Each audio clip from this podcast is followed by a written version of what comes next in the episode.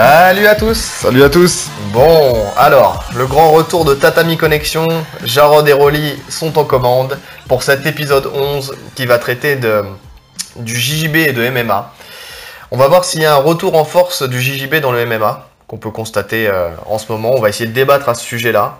Donc, euh, donc on va voir. On sait que depuis quelques temps, on peut voir qu'il y, a- il y a un certain grand nom du JJB qui ont fait leur apparition dans le MMA euh, dans différentes organisations. Et on voit que le succès, pour l'instant, est au rendez-vous. Donc on a décidé d'en d'en parler un petit peu. Euh, Jusqu'à maintenant, et pendant longtemps, c'était les lutteurs qui avaient repris le contrôle des victoires dans le MMA, pour plusieurs raisons. Bah, Luther Striker aussi. Hein. lutteur, striker, effectivement. Mais souvent on dit que la lutte c'est le, le, le style le plus euh, efficace, ouais, parce ouais, que c'est eux qui décident de quand le combat va aller au sol, s'il doit aller au sol ou pas. Et surtout, bah, on peut voir des, des contrôles au sol euh, pour les grands down qui sont, euh, qui sont super efficaces. Donc euh, donc c'est vrai que, que là c'est vraiment eux qui dominent, le, le- qui ont le haut du panier. Et on voit, si on voit les, les mecs qui détiennent les ceintures, c'est souvent des mecs qui ont un, un bon passé en lutte ou euh, qui Ouais, sont très bons lutteurs. exactement. Donc, euh, donc voilà. D'ailleurs, on voit qu'il y a un changement à ce niveau-là, c'est-à-dire que c'est toujours des lutteurs, mais on a une nouvelle vague de lutteurs qui arrive. En fait, il y a deux vagues là qui se passent. Il y a le JJB d'un côté, et puis on voit aussi les, les mecs du Daghestan, Nurmagomedov, euh, tous ces mecs-là Ouais, ouais, ouais. qui, euh, qui ont un style différent. Ouais, mais pas que, hein. il y a aussi les lutteurs, les lutteurs américains, classiques. Hein. Ouais, mais ils étaient déjà là. Ouais, ils étaient déjà là, c'est vrai. Ils étaient déjà là, mais euh, tu, tu- en plus de ça, il y a, Il y a, de- il y a des différents styles qui arrivent. c'est C'est ça. intéressant. Et on voit d'ailleurs que le style des mecs du Daghestan, enfin en tout cas la lutte des pays de l'Est, parce qu'il y, a- il y a vraiment euh, trois grandes écoles de lutte. hein. Il y a les Iraniens, les Américains et puis euh, les, les Russes, entre guillemets. Et on voit que c'est des styles de lutte qui sont différents et que le style russe est, diffé- enfin, est difficilement appréhendable par les autres par rapport au style américain qui est un peu plus carré, classique. euh, c'est et puis surtout qui, qui, qui maîtrisent plus parce que parce qu'ils ont plus de sparring dans ce dans ce type Bah, de déjà, ils ont énormément de sparring. Et c'est un mix, c'est un mix de sambo en même temps. Ouais, C'est pas vraiment que de la lutte. Donc, ce qui fait qu'ils ont quand même des grosses bases au sol. ouais. Ils ont une forme de corps différente en fait. Ils ont des formes de corps vraiment propres à eux. Ils ont des formes de corps propres à eux, puis en plus, eux, la lutte, c'est, euh, le, le sambo, c'est pas le même que nous, on voit en France, hein. c'est vraiment un sambo euh, fias, euh, qui, est vraiment du MMA, hein. c'est le, le sambo de Fedor et tout ça, où les mecs, euh, c'est du plein contact, euh, ils y vont, ils y vont vraiment, ils Ouais, bah, de toute façon, on voit que les, les champions du monde en général de sambo finissent à avoir des grandes carrières en MMA. Ouais, non, c'est vrai. Des Norma, etc. faisaient du sambo. Oui, bah, champion du monde. Champion hein. du monde, Fedor. aussi, euh, je crois, champion du monde. Enfin, il y, a- il y a pas mal de monde euh, voilà, qui sont champions du Leur monde. et sambo c'est quoi la fédé? La FIAS, c'est le circuit FIAS.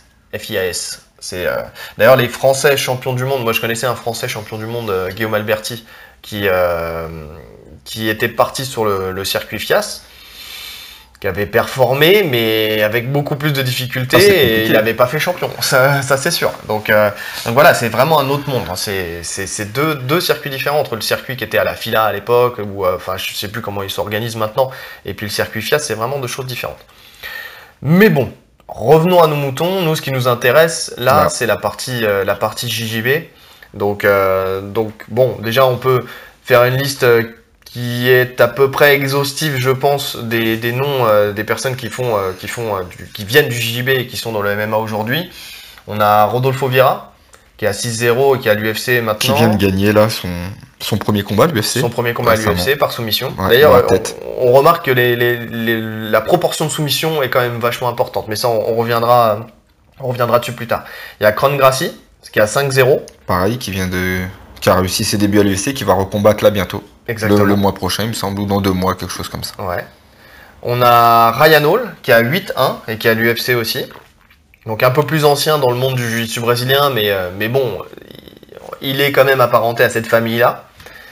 Euh, D'ailleurs, on a fait exprès de retirer certaines personnes euh, de, de la famille du jiu-jitsu brésilien parce que leur style dans la cage euh, Voilà. est un style MMA pur.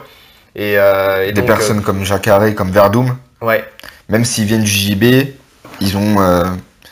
on les voit quasiment plus souvent striker que chercher le sol. Ouais. Voilà pourquoi on les a pas mis dans, dans la liste là. Exactement, comme j'aurais pu sortir aussi Davy Ramos que j'ai laissé, parce que lui, bon, c'est son résultat à la DCC date de deux ans, donc euh, euh, donc ouais, c'est c'est- c'est assez récent le mec, et puis il continue à combattre en jiu-jitsu brésilien, il est, il est quand même très actif sur le circuit du jiu-jitsu brésilien, donc je l'ai laissé, même si lui dans la cage son style est plus un style MMA. Mais lui, c'est paradoxal parce qu'il il s'est lancé dans la compétition du JJB et tout ça parce qu'il trouvait pas sa place dans le MMA à la base. Donc, euh, donc c'est assez, c'est assez différent. On a Mackenzie Dern qui a 7-0 qui a l'UFC aussi. Mhm. Davy Ramos d'ailleurs 10-3 à l'UFC. Il a eu sa, une défaite il y a pas longtemps. euh, Contre Islam Makachev. Ouais, voilà, euh, combat très très serré, franchement, et que ça a été un magnifique combat d'ailleurs. Euh, Gary Tono, qui a 5-0 au One FC. Et lui, Ouais, il a. qui monte que tranquillement soumissions, les- d'ailleurs, je crois. Ouais. Que des soumissions, 100% de soumissions.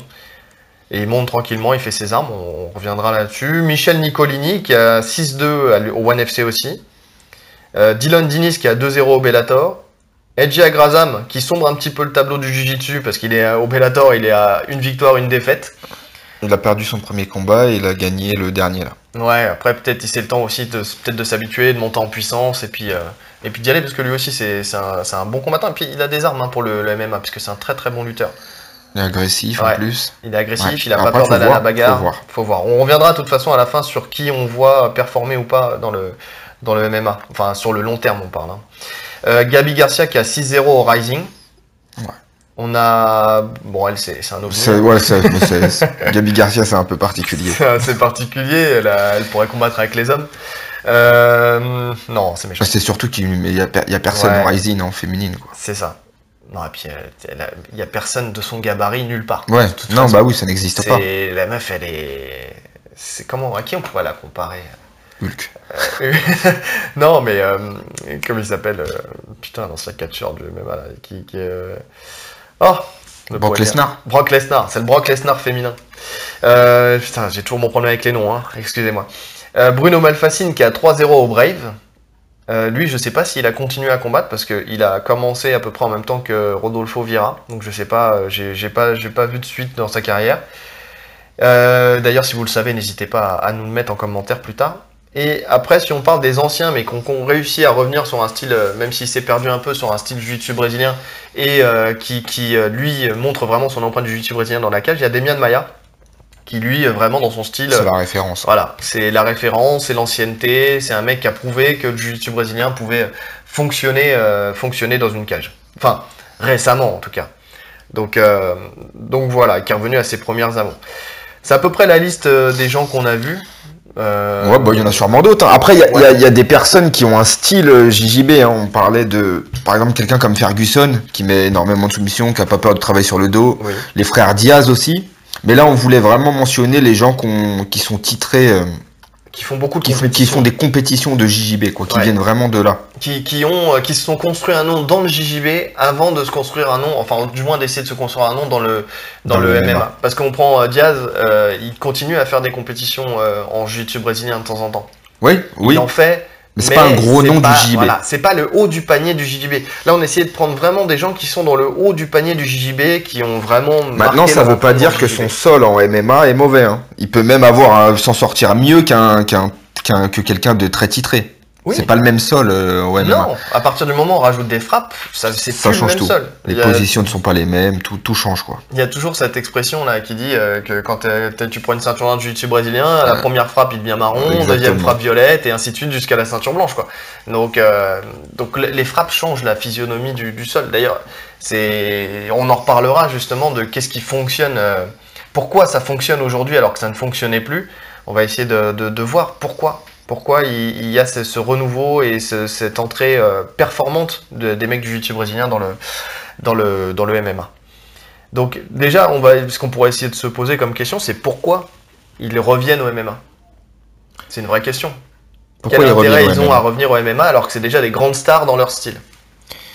Bah, Je pense qu'il n'y a pas 10 000, euh, 10 000 choses. hein. Déjà pour la visibilité, Ouais. pour l'argent. Et pour le challenge? Oui, oui, pour le challenge. La visibilité, effectivement, c'est beaucoup plus médiatisé, donc, euh, donc, et la médiatisation amène l'argent. Il y a des progrès faits euh, sur le circuit BJJF et dans les certains galas pour essayer d'avoir plus, euh, plus d'argent. Bon, ça, on, l'a évoqué, On en a parlé euh, on déjà, en a ouais. déjà parlé moult fois, donc on va pas revenir là-dessus, mais ça n'a pas de rapport Ça n'a- avec ouais, le, le- pas MMA. comparable. Il n'y a pas de pay-per-view, il n'y a pas de... Personne ne gagne des millions dans le, dans le jiu-jitsu brésilien ou dans le grappling.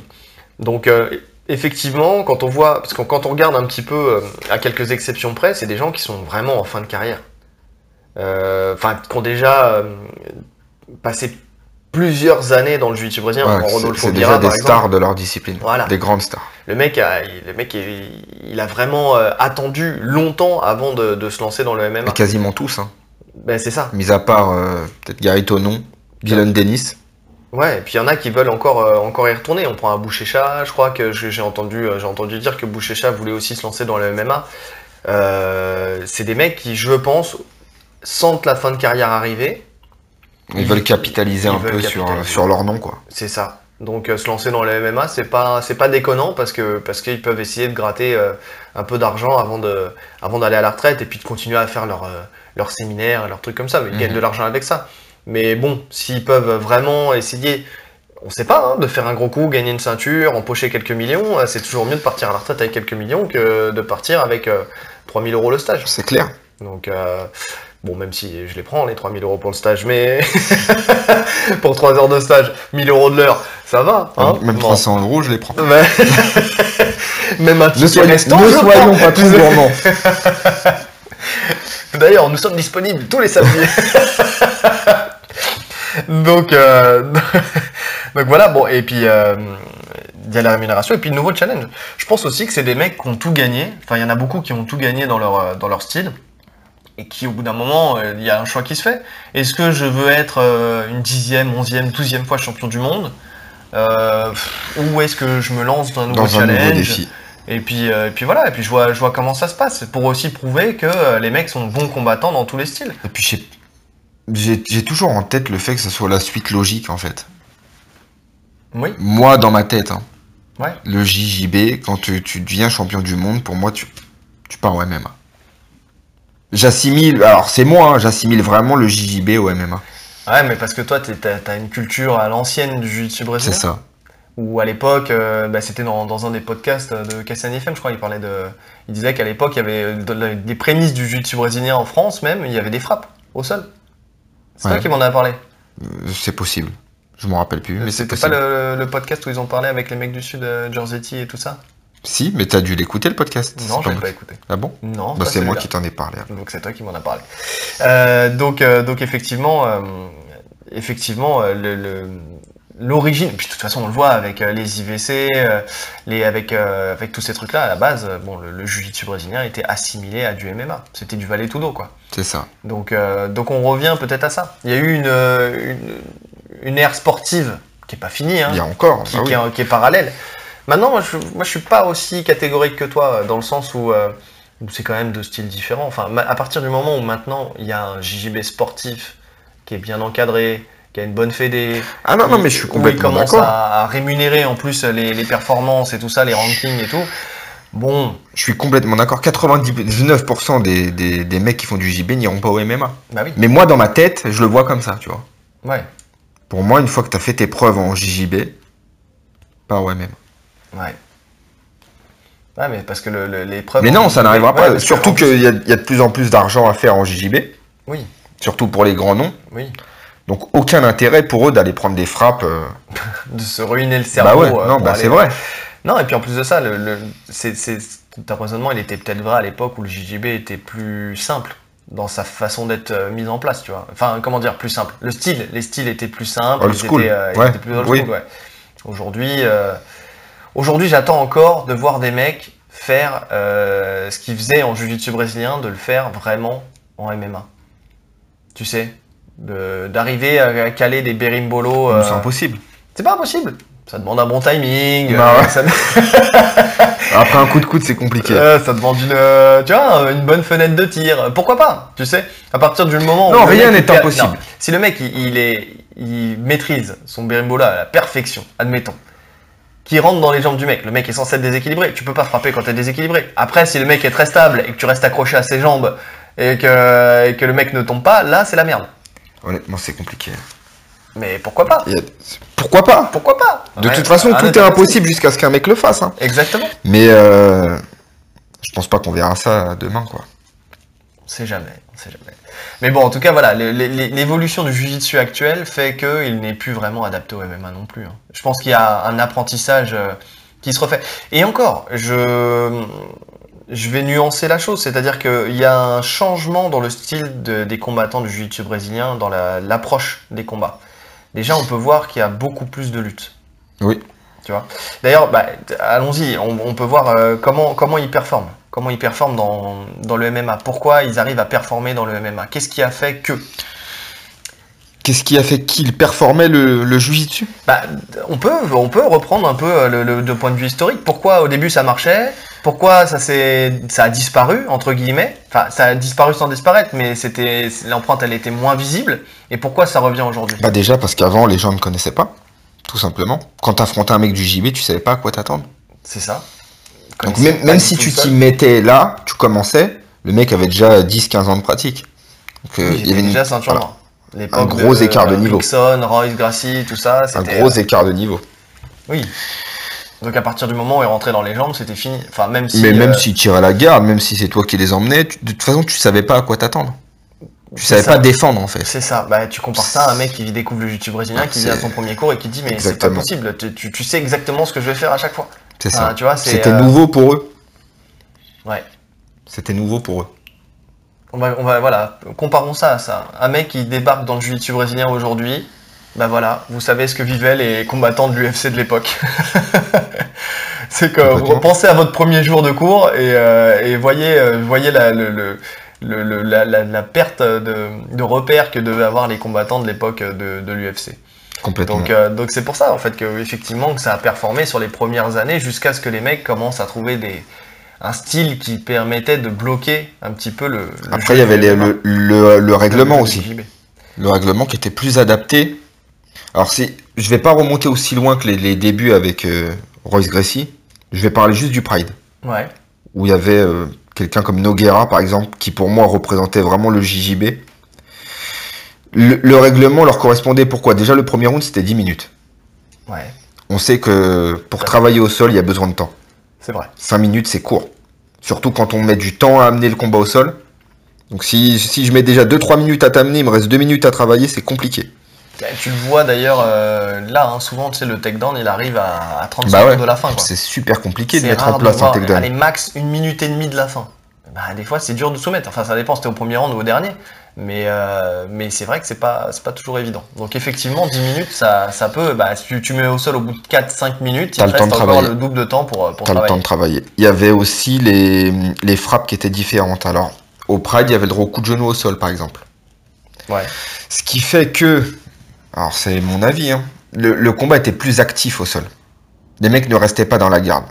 Ils essayaient de passer pour envoyer les genoux. Là, au jour d'aujourd'hui, les mecs restent dans la garde, ils essayent même pas de passer. Ouais.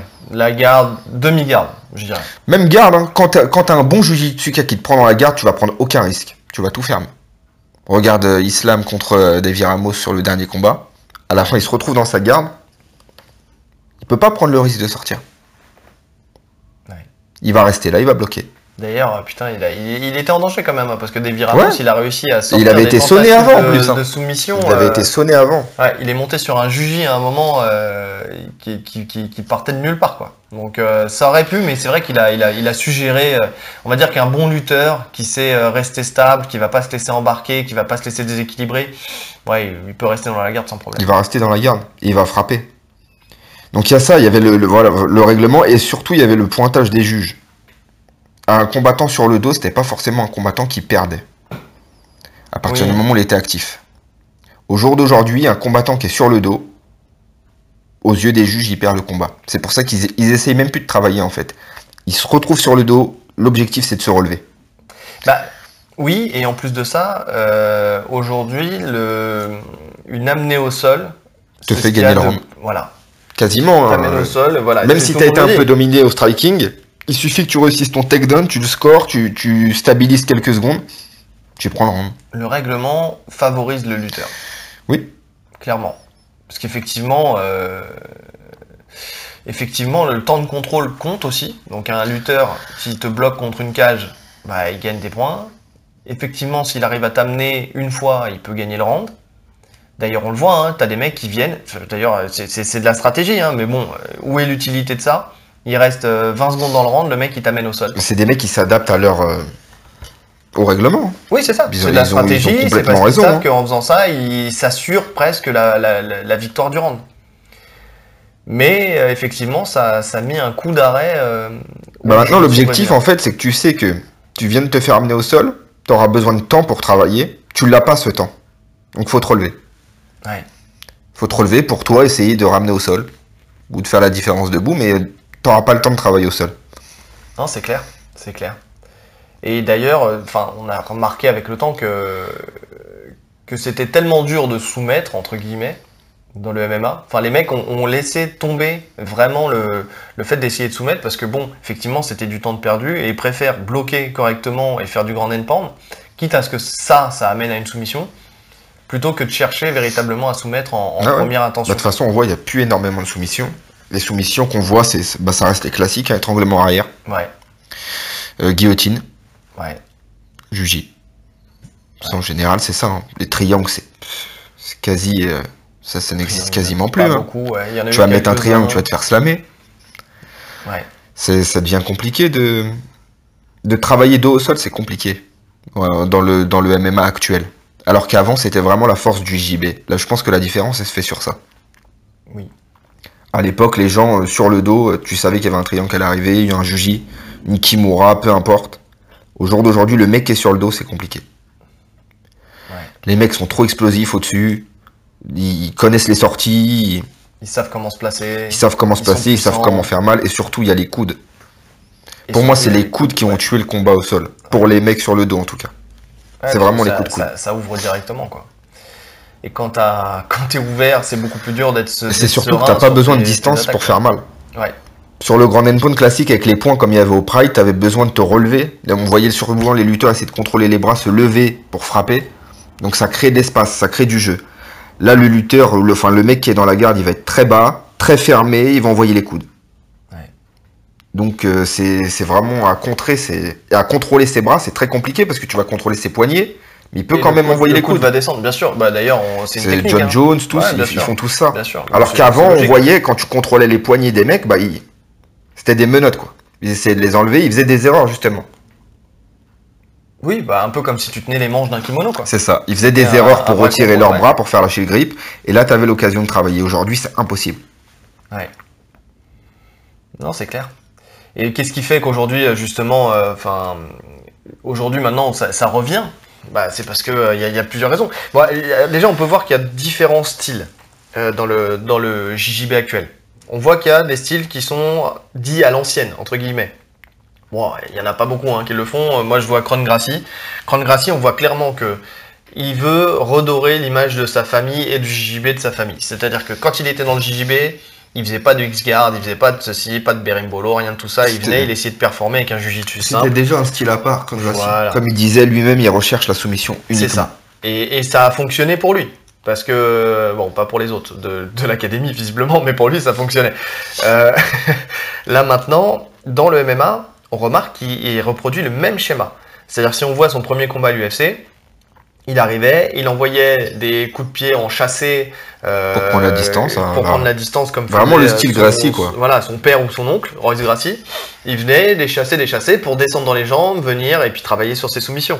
Il cherchait qu'une chose, c'était aller, euh, Rentrer aller au dans contact. de la- ouais, Rentre rentrer au contact. Il a attendu le premier jab, il a décalé, il est rentré en dessous. C'est ça. Comme il faisait il y a déjà il y a 20 ans en arrière, quoi. Ouais. Mais ça surprend. Alors jusqu'où ça va surprendre Parce que une Oui, fois que voilà. t'as compris, voilà. Jusqu'où ça va surprendre. Parce qu'une fois que t'as compris que euh, il va faire ça, euh, les mecs maintenant ils ont ils ont des. Parce qu'il avait un combattant euh, solide quand même en face de lui, Ouais. mais c'était loin du top. euh, Ouais. C'était loin du top de la KT. Mais déjà il a changé son- sa manière de combattre par rapport à quand il combattait au Rising. Bah, C'était Parce les que- prémices. C'était les prémices, mais au Rising tu voyais clairement que le mec il cherchait juste à s'allonger quoi. Il se mettait sur le dos et il cherchait à soumettre, à contrôler correctement pour soumettre. Bah parce qu'il a compris là. Il a compris que s'il s'allonge déjà personne va le suivre. Ouais. De toute façon, Oui, parce où que- les mecs vont rester dans leur garde, il va perdre le round bêtement. C'est vrai qu'il y, a- il y a ça qu'on n'a pas dit euh, dans, dans pourquoi ça a disparu le jiu-jitsu brésilien, c'est aussi au niveau de la visibilité. Déjà, n'importe qui qui regarde du MMA en loisir, déjà, moi je les entends, j'entends tous les gens autour de moi dire Waouh, putain, c'était de la merde. Debout. Parce que les mecs, ils étaient euh, toujours au sol en train d'essayer de, en train d'essayer de se soumettre ou quoi que ce soit. Moi, j'aime quand ça cogne, j'aime quand il y a du sang. Bah t'as qu'à voir, tu vas à un 100% fight euh, quand Hatch organise, dès que ça va au sol, tout le monde crie debout, debout, debout, relève, relève. Ouais. Alors Même que- si c'est actif, hein. Alors que c'est n'importe quoi. Dans ce cas-là, va vendre de la boxe. Bah ouais.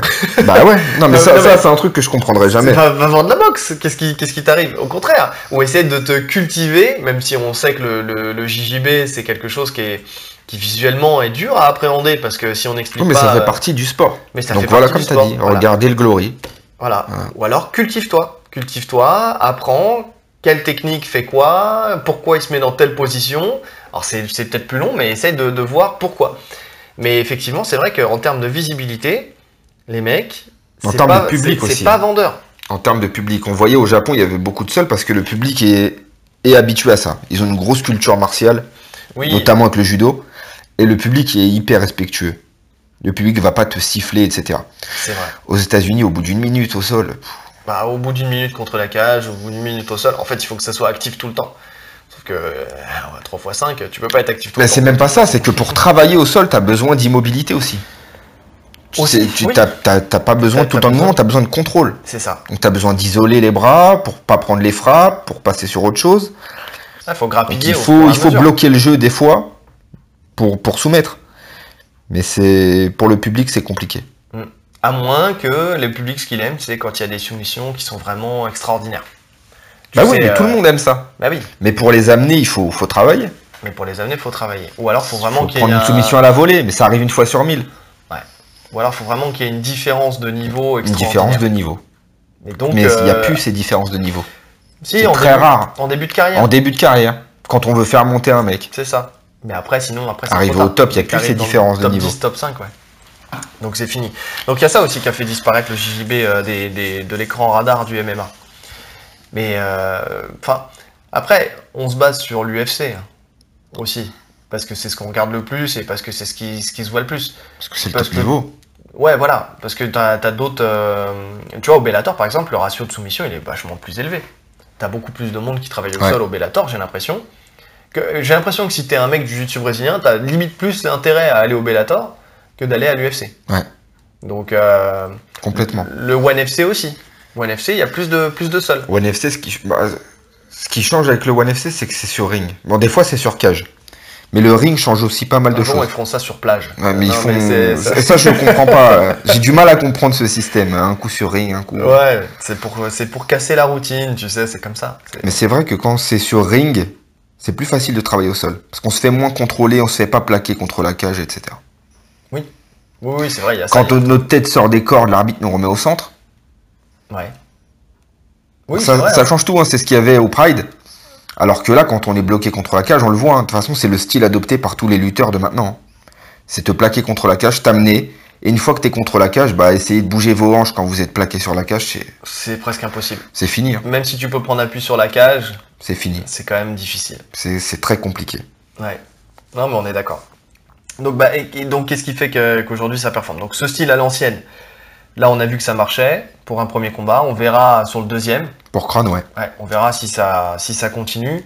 Euh, après, il y en a, il y en a qui ont, pas un style à l'ancienne, mais qui ont un style JJB pur. hein. Euh, on prend les Mackenzie Dern, euh, Rodolfo, enfin, euh, Rodolfo Vieira, c'est un peu un mix des deux avec ce que je vais dire après, mais bon. Euh, Mackenzie Dern, qui on a, Michel Nicolini, euh, les, personnes comme ça, Gabi Garcia, c'est des, euh, gens qui ont un style classique. Vraiment classique, elles, elles viennent, elles font leur combat et elles essayent d'aller au sol pour faire un jujitsu classique. Ce qui est peut-être plus facile aussi, là j'ai cité deux féminines, c'est peut-être plus facile chez les féminines de, de faire ça. Parce que elles peuvent attaquer, c'est Mackenzie Dern par exemple, on la voit attaquer des triangles, on la voit attaquer des omoplatas, on la voit attaquer, franchement elle, elle attaque euh, vraiment euh, sur des soumissions qu'on n'a Mhm. plus trop l'habitude de voir. Et elle performe, puisque bon pour l'instant, elle est, comme je disais tout à l'heure, elle est à 7-0, elle est invaincue. Donc, euh, donc elle, on verra bah, quand elle reviendra de son congé maternité. Pour l'instant, elle est en petite pause. mais, euh, mais en tout cas, voilà. Et euh, Michel Nicolini aussi. J'ai le, les combats que j'ai vus d'elle, c'était vraiment du jiu-jitsu basique, classique, comme on a l'habitude de le voir, de le voir dans des combats de jiu-jitsu brésilien. Ouais. J'ai pas vu ces combats. J'en ai, j'en ai vu quelques-uns et franchement c'était, c'était ça. Mais par contre, elle a plus de mal à le mettre en place, à soumettre, à finaliser par rapport à Mackenzie Dern. Ouais. Alors, est-ce que c'est le fait que ça soit pas la même catégorie de poids? Que les filles sont un peu plus explosives? Possible. C'est possible. Mais euh, parce que bon, elle a, elle a eu quand même des combats qui ont fini à la, à la décision. Tu vois, bon, elle dominait tout, mais elle, est- ça allait à la décision et puis on sentait que bon, c'était une décision partagée. Quoi. Elle était un peu dans le mal parce qu'elle avait du mal à vraiment installer ses soumissions. Elle les attaque, elle les place, mais après de là à les finaliser, c'était un peu plus C'est compliqué. compliqué. Alors que Mackenzie Dern, elle a trouvé un style déjà avec l'homoplata.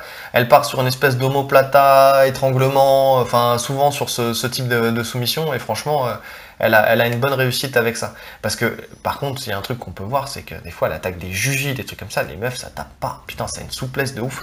J'ai l'impression qu'elles ont plus la haine que les mecs. Mais même les mecs, hein. En fait, c'est de plus en plus difficile de faire taper quelqu'un. Ah, mais euh, au bout d'un moment, une articulation, c'est une articulation. Ah, mais franchement. Quand le bras il est tendu, tu sais, t'as les Ouais, non, mais serrés. ouais. Mais tu vois, même sur les, sur tout, sur les guillotines, sur. euh, Ouais. c'est compliqué, c'est vraiment compliqué de faire taper quelqu'un. Il y a que l'étranglement arrière encore. qui- L'étranglement arrière, parce que là, l'étranglement arrière, tu vas, tu vas roupiller. Après, guillotine, le problème, c'est aussi c'est les gants. hein. T'as du mal à verrouiller tes mains correctement quand t'as quand t'as une paire de mitaines. hein. Ouais, mais avant, ça tapait sur les guillotines. Mais parce que les mecs, ils savaient moins les sorties. C'est possible. Ou alors, ils, étaient, ils avaient des plus gros bras. C'est possible aussi. Voilà. Non, mais ouais, c'est- beaucoup plus difficile de faire taper quelqu'un. C'est plus difficile, ouais. Mais, à la fois, il y a une nouvelle ère de Jujitsuka qui est arrivée. Et on voit, euh, de, enfin, même dans le Jujitsu, où on voit que les mecs cherchent plus la lutte. Il y a vraiment un travail très très fort en lutte qui se fait. Et en plus de ça, quand ça s'associe avec l'ère des clés de talon, des clés de jambes et des clés de talon, ça a permis de voir et de faire sortir des combattants qui, euh, qui ont eu beaucoup plus de réussite. Ouais. Vraiment. Ça, le- on va dire que dans la majorité des, des- des combattants, la lutte a fait que. Alors déjà, on peut voir que Demian Maya, euh, sa lutte joue énormément. Bon, même si quand il tombe sur un lutteur très très solide comme Tyron Woodley, c'est plus compliqué de l'amener et tout ça. Donc euh, forcément, bon là, il peut plus de mettre toute en place. façon, il a énormément travaillé. hein. On peut faire un, un- On peut regarder son début de carrière en MMA à l'UFC. Et euh, maintenant, il y a une vraie différence. hein. Il y a une vraie Avant, il différence, était incapable d'amener qui que ce soit au sol, Demian Ouais. Maia. Et maintenant, en fait, parce qu'il a trouvé sa lutte. Il a une très bonne lutte. Il a un single leg euh, parfait. Ouais. Il a trouvé sa lutte, il a son single leg. Le but, Et puis il a c'est pas peur de. Il a pas peur, même s'il rate son single leg, de tirer la garde en prenant un demi-garde. Ouais. Oui, Donc, parce qu'il euh, sait qu'il va C'est renverser. ça. Bah, après, le Et il renverse dans la foulée après. Il a un niveau au sol qui est tellement exceptionnel que forcément ça, ça joue aussi. hein. Rodolfo Vieira aussi. Il a une bonne lutte. Et on voit que vraiment, bon déjà il est très Il est puissant, déjà de base. Mais il a, il a une bonne lutte, il amène au sol. Et puis après, on sait qu'on connaît Rodolfo Vieira. quoi. S'il est au-dessus, euh, bah, respect à celui qui arrive à le renverser. quoi. Le mec, il y met tellement. C'est un passeur déjà. Donc euh, il a une grosse pression. Une très grosse pression. Pour l'avoir rencontré une fois, il a- sa pression vient de son, des énormes mains qu'il a. il a des doigts, c'est deux, les- deux fois les miens. Et Donc, t'as euh, déjà des gros doigts. toi. et j'ai déjà des gros doigts. Euh, On va pas rentrer dans mon intime. Non, bah non. Donc, euh, donc le, le mec, il est, il, a, il, a- il est vraiment très très très puissant. Il a un contrôle de dingue. Donc on l'a vu sur son dernier combat à l'UFC. Ouais, une fois que ça va au sol, ça y est, c'est fini. hein. Pourtant le mec, il était pas mauvais. hein. Il était même bon, mais euh, il est venu, il a attrapé, il a pris le, le- le- le bras tête et puis c'était fini. Une fois qu'il s'est installé, c'est fini. On n'en parle plus. Maintenant, euh, bon, on verra par la suite, mais on, on évoquera le cas Rodolfo Vieira sur une suite de carrière. Je suis mitigé. Ouais. Euh, qui on a d'autres Ryan Hall. Ryan Hall, alors lui, par contre, il n'y a pas de lutte. Mais lui, c'est vraiment le, le- celui qui a le style le plus atypique de, de tous. C'est ça. Il a une boxe de débutant qui vient de nulle Mais, part. mais même pas en fait. Quand, quand, quand t'étudies un peu ce qu'il fait, alors oui, c'est pas propre, c'est pas. Il a sa boxe à lui en fait. Ouais. Il a pas une boxe de débutant. Parce qu'il touche. Ouais, mais les débutants ils touchent parce que tu sais pas d'où ça Mais, vient. mais c'est ça en fait. c'est ça. Donc oui, il a une boxe de Mais débutant oui. si tu veux. Quand n'importe quel boxeur qui t'envoie des, des high kicks euh, sans appel, euh, il, il touche, il envoie le jab, il part en courant, il s'allonge. Euh, mais c'est C'est en fait c'est un feu follet le type. Le mec c'est un fantôme. Il est là, il on sait pas trop. Il rentre, il ressort, il s'est cru dans un manga. Tu sais, il pense qu'il se télétransporte. Mais tu sais c'est quoi le, le pire c'est que t'as tellement peur de son sol que ses coups tu vas les prendre. Mais oui. Parce que t'es focalisé sur le sol. Tu te dis il va rentrer. Mais il bah- roll ou il va faire ça ou ça. va- Parce que sa force, par contre, et ça, c'est- il le fait très bien, c'est qu'il va t'envoyer un coup claqué qui sort de nulle part pour descendre dans tes jambes euh, en Imanari Roll, par exemple. Alors, Imanari Roll, pour ceux qui savent pas, c'est quand, euh, quand tu, tu rentres, tu roules, tu t'enroules dans les jambes de l'adversaire. En fait, tu te jettes sur le dos en espèce de rotation et tu t'enroules dans les jambes de l'adversaire pour attaquer après la clé de talon. Ce qu'il a fait sur BJP. Euh, ce qu'il a fait Magnifique. sur BJ Payne et pff, il a fini le combat en 3 secondes. Magnifique. BJ Payne nous rappelle que quand même le mec est champion du monde de jiu-jitsu brésilien, il a eu sa ceinture noire en 3 ou 4 ans. 4 ans. En 4 ans. euh, C'était le, premier non brésilien champion du monde, je crois. premier non brésilien champion du monde. Enfin, le mec, voilà, il a, euh, au sol, il a rien à prouver à personne. Euh, bon, on en avait parlé sur un précédent podcast de ce combat-là, mais euh, donc on vous invite à, à réécouter tous nos podcasts parce que je me souviens plus dans lequel Voilà, c'était. écoutez tout, écoutez tout. écoutez et partagez. Et Partagez, likez et, euh, et Et n'hésitez pas. Donc, mais en tout cas, il a, ouais, il a un style qui est vraiment atypique. Et d'ailleurs, il est tellement atypique son style que Kenny Florian dit que Ryan Hall peut battre Nurma. Parce que le mec n'a pas peur d'aller au sol. Est-ce que Nurma, bon, après, euh, Bon, tout, ça, voilà, c'est des tout le monde paroles. peut battre Nurma jusqu'à ce qu'il combatte Nurma. Voilà. Ça, c'est un peu le Exactement. souci. C'est qu'à chaque fois qu'il a un combat qui approche, euh, tout le monde dit ouais, lui il va te taper, lui il va te taper, lui il va te taper, et puis au final, euh, ça finit de la même Pour manière. moi, la différence physique est trop importante. Je parle juste de physique, là. Parce que le physique compte. hein. Ouais, le physique. Quand, quand on dit que la technique est plus forte que la force, ça c'est jusqu'à temps qu'on affronte un rouleau compresseur. Ouais, qui est technique aussi. En fait, ce qu'il y a, c'est qu'il n'y a pas que ça. C'est-à-dire que oui, c'est vrai, à la Quand les mecs tournent avec Nurma, ils disent qu'ils ont une pression de poids lourd sur eux. Ils Oui. disent que c'est, ils ont jamais senti ça. Ouais, mais parce que techniquement, il sait se placer. On sait Oui, tous bien que sûr. un mec qui, euh, qui a un bon contrôle au sol te paraît vachement plus lourd que son poids réel. Mais même en force, il n'y a pas que le placement. Là, là, il y a une question de force. Non, non, Apparemment, pas, le mec a vraiment pas, une force euh, impressionnante. Ah, il a combattu avec des ours toute sa vie. Alors, le mec a vraiment une vraie force. Tu le vois de toute façon. Quand les mecs sont pris, tu vois leur visage. C'est ça le plus impressionnant. Tu Ouais. vois leur visage, la terreur. En fait. Le combat. Ils savent que c'est fini. Poirier, ouais. Le mec, il était là, il rentrait dans son coin, il disait mais qu'est-ce que Mais même Barbossa, à un moment, quand il combat Barbossa, il est contre la cage et tu, il regarde l'écran, il se voit, il souffle. C'est, il fait ça. C'est impressionnant. Non, le mec, c'est vrai que c'est Donc chaud. maintenant, Mais à la fois, il peut rentrer, euh, il peut rentrer dans ses jambes, il peut accepter de, de rentrer dans ses, dans, dans ses jambes et puis de s'attaquer, euh, s'enrouler à sa jambe et d'attaquer une clé de talon. Est-ce qu'il résisterait à une clé de talon de Ryan Hall? Sans être blessé, je veux dire, oui, il peut dire euh, je tape pas, mais il peut se faire oui, non, péter bah, le genou, tu une vois. clé de talon, c'est une clé de talon. hein. Voilà. C'est ça la force de la clé de talon, c'est-à-dire que effectivement les soumissions elles ont disparu parce qu'il y, a- il y a une euh, logique de, de technique et de force qui se met en, en place, c'est-à-dire que les mecs maintenant sont puissants, sont explosifs, donc ils arrivent à s'arracher d'un maximum de, de soumissions. Ouais. Mais une clé de talon, c'est une clé de talon. Quand le mec il est accroché à ta jambe. Non, non, une clé de euh, talon, c'est une clé de talon. Bon, t'as as des mecs qui résistent parce qu'ils ont une souplesse, euh, une souplesse merveilleuse, tu mais vois. il y a des limites. Mais il y a des limites. Si le mec c'est un expert en clé de talon, ça, ton genou, de toute façon, quoi qu'il arrive, tu vas peut-être t'en sortir, tu vas peut-être finir le combat, mais tu vas marcher en béquille le lendemain, quoi. Donc euh, oui, c'est pour ça en fait qu'on dit que, que, enfin que je pense que Kenny Florian a dit que, que Kenny Florian, c'est un ancien combattant de l'UFC, un très bon combattant, et un très bon analyste. ouais. Donc s'il le dit, c'est qu'il a dû repérer quelque chose qui a fait que. Et effectivement, il y a un déficit de puissance, mais Ryan il y a un déficit de puissance avec tout le monde. Ouais, avec tout le monde. Moi, c'est pas faux. Le mec, il a pas de gab. Non, c'est pas faux. Après, ça veut pas dire qu'il est pas puissant. Non, ça veut pas dire qu'il est pas puissant. Mais bon, c'est pas le plus impressionnant physiquement Ah, de. c'est vrai, que, de- c'est vrai que quand tu le vois, t'as, envie de sourire. Bah, c'est ça, tu le vois, il est là, et en plus il s'excuse d'avoir gagné. Moi, Mais c'est ça. avec. Mais c'est ça. Oh là là, désolé. On lui lève le bras, il fait désolé. Ah, il est fort. Ah, j'adore ce type.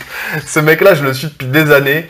Euh, déjà, quand il avait fait la, enfin, il y avait une vidéo qui avait été partagée sur lui euh, où il était dans un resto. Il y avait un mec qui était en train de l'embrouiller, il était avec ses potes. Ah, c'était lui? C'était lui, mais bien sûr que c'était Ah, lui. Tu lui mets le arm drag, il passe dans le dos, il est Il passe dans le dos, il l'étrangle en plein restaurant. Le mec, en plus, autour de la table, il y avait que des combattants chauds de, de jiu-jitsu brésilien.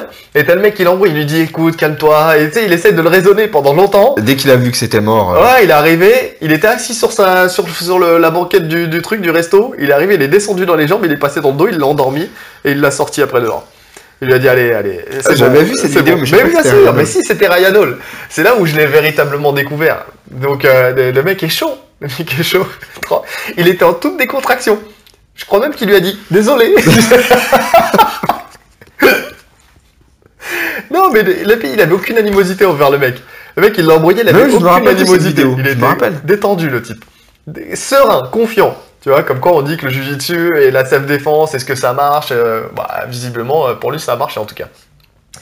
Donc, euh, donc ouais, on, on- faut, faut voir, faut voir. Mais en tout cas, ça, ça sera un combat que j'aimerais voir, qui ne se passera jamais, qui n'arrivera jamais. Non. C'est pas possible. Il est trop loin, Ryan Hall, et euh, Nurma est trop près de sa fin de carrière. Ouais.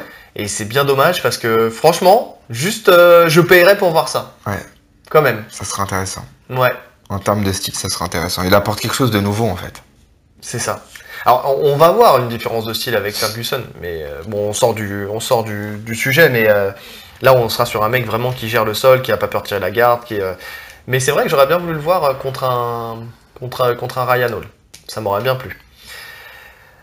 Et après, on a les mecs qui, qui gèrent vraiment le. Parce qu'on revient à notre sujet quand même. hein. Pourquoi Ah, ils performent ah, quand, quand même. Il faudrait peut-être, hein, parce que le temps passe. Et euh, donc, les, les- les mecs, le nouveau, enfin, le, les nouveaux mecs du jiu-jitsu brésilien actuel qui ont performé dans le sub-only Ouais. avant d'arriver dans le MMA. Donc, on a Gareth Onon, on a Dylan Dini, Seiji Agrazam, des mecs comme ça qui à la fois ont une super lutte parce que ces mecs-là performent vraiment en lutte et ils ont des soumissions, euh, bah, ils ont pas, ils ont, ils ont, ils ont des soumissions, ils cherchent la soumission comme dans le jiu-jitsu Ils ont cette mentalité de chercher la soumission. Voilà, et ça, ça peut, ça change tout.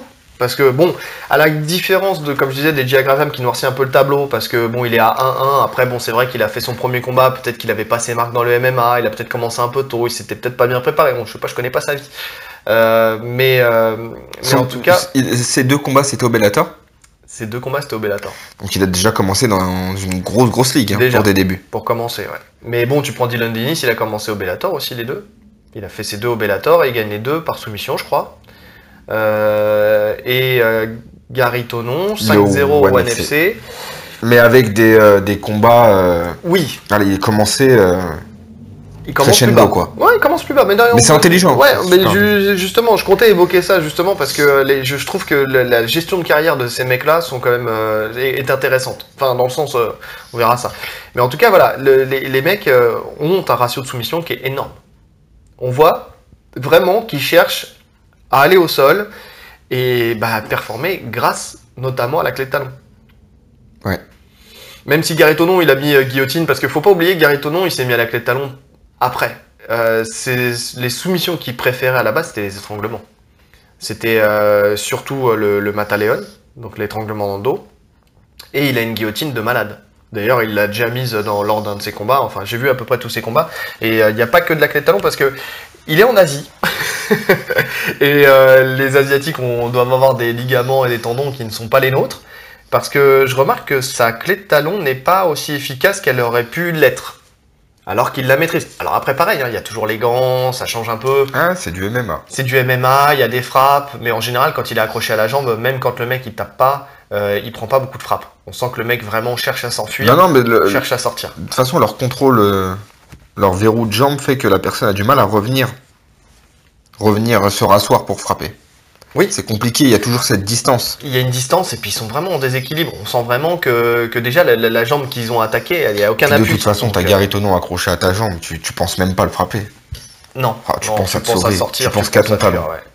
Bah oui, oui, le mec. euh, Et puis tu cherches même pas à essayer de le contrer parce que de toute façon il tapera pas. Non, bah oui. Donc euh, on l'a vu, hein, il a combattu contre euh, Toquinho. et tout ça. S'il a pas tapé Ouais, Toquinho, c'est il tapera avec personne. hein. Donc, euh, donc ouais, non, je pense qu'il tapera pas. euh, Et puis je crois que je l'ai jamais vu taper en compétition. Donc, euh, donc déjà de base, euh, Ouais, je j'ai vois pas, le souvenir. En c'est MMA, je vois possible, pas quelqu'un, je vois pas quelqu'un faire taper. Non, je pense pas. Je vois pas. Donc, donc voilà, et Dylan Dinis, Dylan Dinis aussi. Euh, lui aussi, il attaque beaucoup la clé de talon. Pareil, il a une très bonne lutte. Euh, il vient du sub Enfin, ouais, il- je sais pas si ouais, il a fait beaucoup de sub Je sais pas, mais en tout cas, il est. Il, a un fait. style. euh, il en a fait, ouais. Et puis au Bellator, on voit qu'il cherche la clé de talon. Euh, au Bellator, n'importe quoi. À la DCC, on voit qu'il cherche la clé de talon. Enfin, on sent que c'est un mec qui vraiment euh, a cette empreinte. Et puis attention, c'est un élève. euh, Dans les deux cas, de toute façon, il y en a un, c'est un élève de John euh, bon, on a vu. On a vu les résultats de, de John Danaher, Danaher et l'autre c'est- un ancien élève De qui s'est Marcelo. fait virer de Marcelo Garcia. Donc on a vu aussi les résultats euh, des mecs de la, de la MG, euh, MG Academy. Donc euh, bon, c'est pas c'est pas des mecs qui débarquent de nulle part. C'est vraiment des mecs qui, euh, qui, qui ont un bon euh, qui, qui, qui ont été bien accompagnés dans leur, Qui dans bien leur formés, apprentissage. Ouais. Donc, donc ça c'est c'est une très bonne chose. Donc, donc voilà, il y a ce, ce nouveau style qui, qui je pense aussi bouscule un peu l'échiquier MMA et qui va faire que parce que on voit de plus en plus de monde qui s'accroche aux jambes. T'as vu le mec au Bellator qui a, qui a fait la plus rapide soumission du Bellator Ouais. Il a même pas cherché à comprendre, il a couru, est, bah, il est- rentré sur un Imana reroll justement euh, au, à la volée Ouais. et il a pris la clé de talon, boum, fin du combat. 11 secondes je crois. Quelque chose comme ça. Ouais. J'ai plus le temps exact, mais c'est la 11 plus secondes. rapide. Plus rapide soumission du Bellator. Donc vraiment la clé de talon, encore une fois, hein, on n'arrête pas d'en parler, mais c'est vraiment euh, la clé qui est à la mode quoi. La clé de jambe dans la dans, Bah, en fait, les le clés de ring, jambes, il n'y en avait pas tellement en MMA. hein. Si, t'avais Frank Mir qui mettait des clés de Des jambe. clés de genoux. Ouais. Les clés de genoux. Mais sinon, euh, mis à part ça, les clés de jambes, c'est quelque chose d'assez rare. hein. Les mecs tapent, tapent difficilement sur les clés de cheville. Ouais. Et la clé de talon, on n'en voyait quasiment pas. Mais parce qu'elle n'était pas travaillée correctement. J'ai pas le souvenir hein, dans, dans le MMA un peu à l'ancienne de voir des clés de talon. C'est très rare. Dean Lister. Dean Lister, ouais. Parce que c'est un des pionniers de la clé de talon et lui, il en mettait beaucoup. Peut-être Josh Barnett. Ouais, parce style que catch wrestling là. Ouais, parce que lui, là, voilà, il a des soumissions Ouais. euh, qui sortent de l'ordinaire. Ouais, c'est tout. hein. Après, à l'ancienne, je sais. Mais Frank Shamrock, peut-être. Qui a toujours ce style un peu catch wrestling. Oui, t'avais. C'était euh, pas vraiment les le- mêmes euh, clés les de mecs talon, du tu vois. Ouais, voilà, les, mecs du pancras à l'époque, les attaquaient mecs en slip et en botte là. Mais ils attaquent la clé de talon parce qu'il y avait la botte. Il y avait la botte. Ça, c'est vrai que quand t'as des chaussures, notamment sur un lutteur, c'est beaucoup plus facile Bien sûr. de prendre la clé de talon. Ah bah t'as un contrôle, ça glisse pas. Ah ouais. On- tous ceux qui travaillent la clé de talon savent que quand tu la prends, si tu la prends de manière classique en calant euh, contre le, le creux du coude le, le talon, la plupart du temps ça glisse. Si le mec il vient chercher ton bras un peu Il y en a une qui me revient, ouais, que je sais pas comment j'ai fait pour l'oublier. Ryo Chonan contre Anderson Silva. Le ciseau. Oui, oui, Le ciseau, clé de talon, magnifique. ouais. C'est vrai que c'est une des, rares fois où il a perdu et en plus par soumission. Ouais. Ah ouais, il a, il a fallu lui faire sauter le genou ce jour-là. En plus, parce que quand Magnifique. il l'a L- pris, L'entrée était tellement belle. Surtout que le combat il était assez mou. Et d'un coup, il y a eu cette explosion. Ouais. Ah ouais, non mais c'est il est vrai. rentré en ciseau, C'est il a vrai. pris la clé de talon. Mais t'en avais beaucoup chez les Asiatiques aussi. Enfin, à l'époque. Parce que c'était ça, hein. Imanari, euh, par exemple, euh, c'est, ouais. c'était, une culture, par contre, qu'il y avait beaucoup euh, en Asie. Mais peu, peu aux États-Unis. Donc, euh, donc effectivement, et c'est en train de revenir. Bah, d'ailleurs, tu sens que Danaher, lui, il s'inspire beaucoup, de toute façon, du, même du jiu-jitsu ou du judo. Ou de... il, a, il, a, il a vraiment cette culture asiatique qu'il, est venu chercher pour l'approprier à son propre style. Mhm. Donc, euh, donc voilà. hein. Euh, donc on, on voit, de toute façon, c'est ce que je disais, qu'on revient à un esprit originel du, du JJB. L'idée première, c'était d'être efficace en situation réelle. Donc, euh, donc voilà, c'est un peu dans le sens d'ailleurs de, de ce que souhaite euh, Rickson Gracie. hein. Il y, a, Oui. il y a vraiment ça. Mais on le retrouve plus dans le MMA que euh, dans le Jiu-Jitsu. Là où lui, il voudrait le retrouver dans le Jiu-Jitsu, on le retrouve un peu plus dans le MMA. Complètement. Donc, euh, donc c'est ça qui fait que qui fait que ça performe aujourd'hui. Moi, je pense que vraiment, il y a une ère une ère jiu-jitsu brésilien qui va s'installer, mais via ce jiu-jitsu moderne. Ouais. Parce que tous ceux qui ont un jiu-jitsu classique, j'ai comme un doute justement sur le fait que euh, sur le fait que justement Ils puissent performent sur le long terme. Ouais. D'ailleurs, on voit et c'est ce que ce qu'on disait tout à l'heure, il y a une intelligence aussi dans la gestion de leur carrière. Ces mecs-là. C'est-à-dire que ils commencent euh, vraiment en bas de l'échelle. Ils veulent vraiment prendre le temps de faire leurs armes.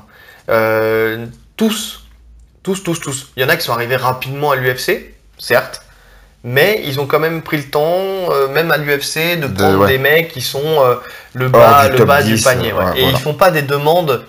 On les voit pas demander des, des top, euh, top 10, précipitent top pas. 5 et tout ça. Non, ils prennent le temps. Ils savent qu'ils ont un, un retard en boxe notamment qui est énorme et il faut qu'ils prennent de l'expérience. Et je trouve ça très intelligent. Là où tu as des lutteurs qui vont débarquer, euh, le mec il est euh, champion olympique et tout de suite il va dire ouais moi je veux la ceinture, nanani nanana. Bon parce qu'après aussi peut-être qu'ils ont cette culture du show, euh, les, lutteurs américains. Ah, mais ça marche, hein. Les lutteurs en général, euh. Mm, ouais, ils cartonnent très très. euh, disons que leur transition est beaucoup plus simple à faire, j'ai l'impression. la transition est peut-être plus simple à faire. Les, les, les, les réglages sont beaucoup plus simples à faire. Ouais.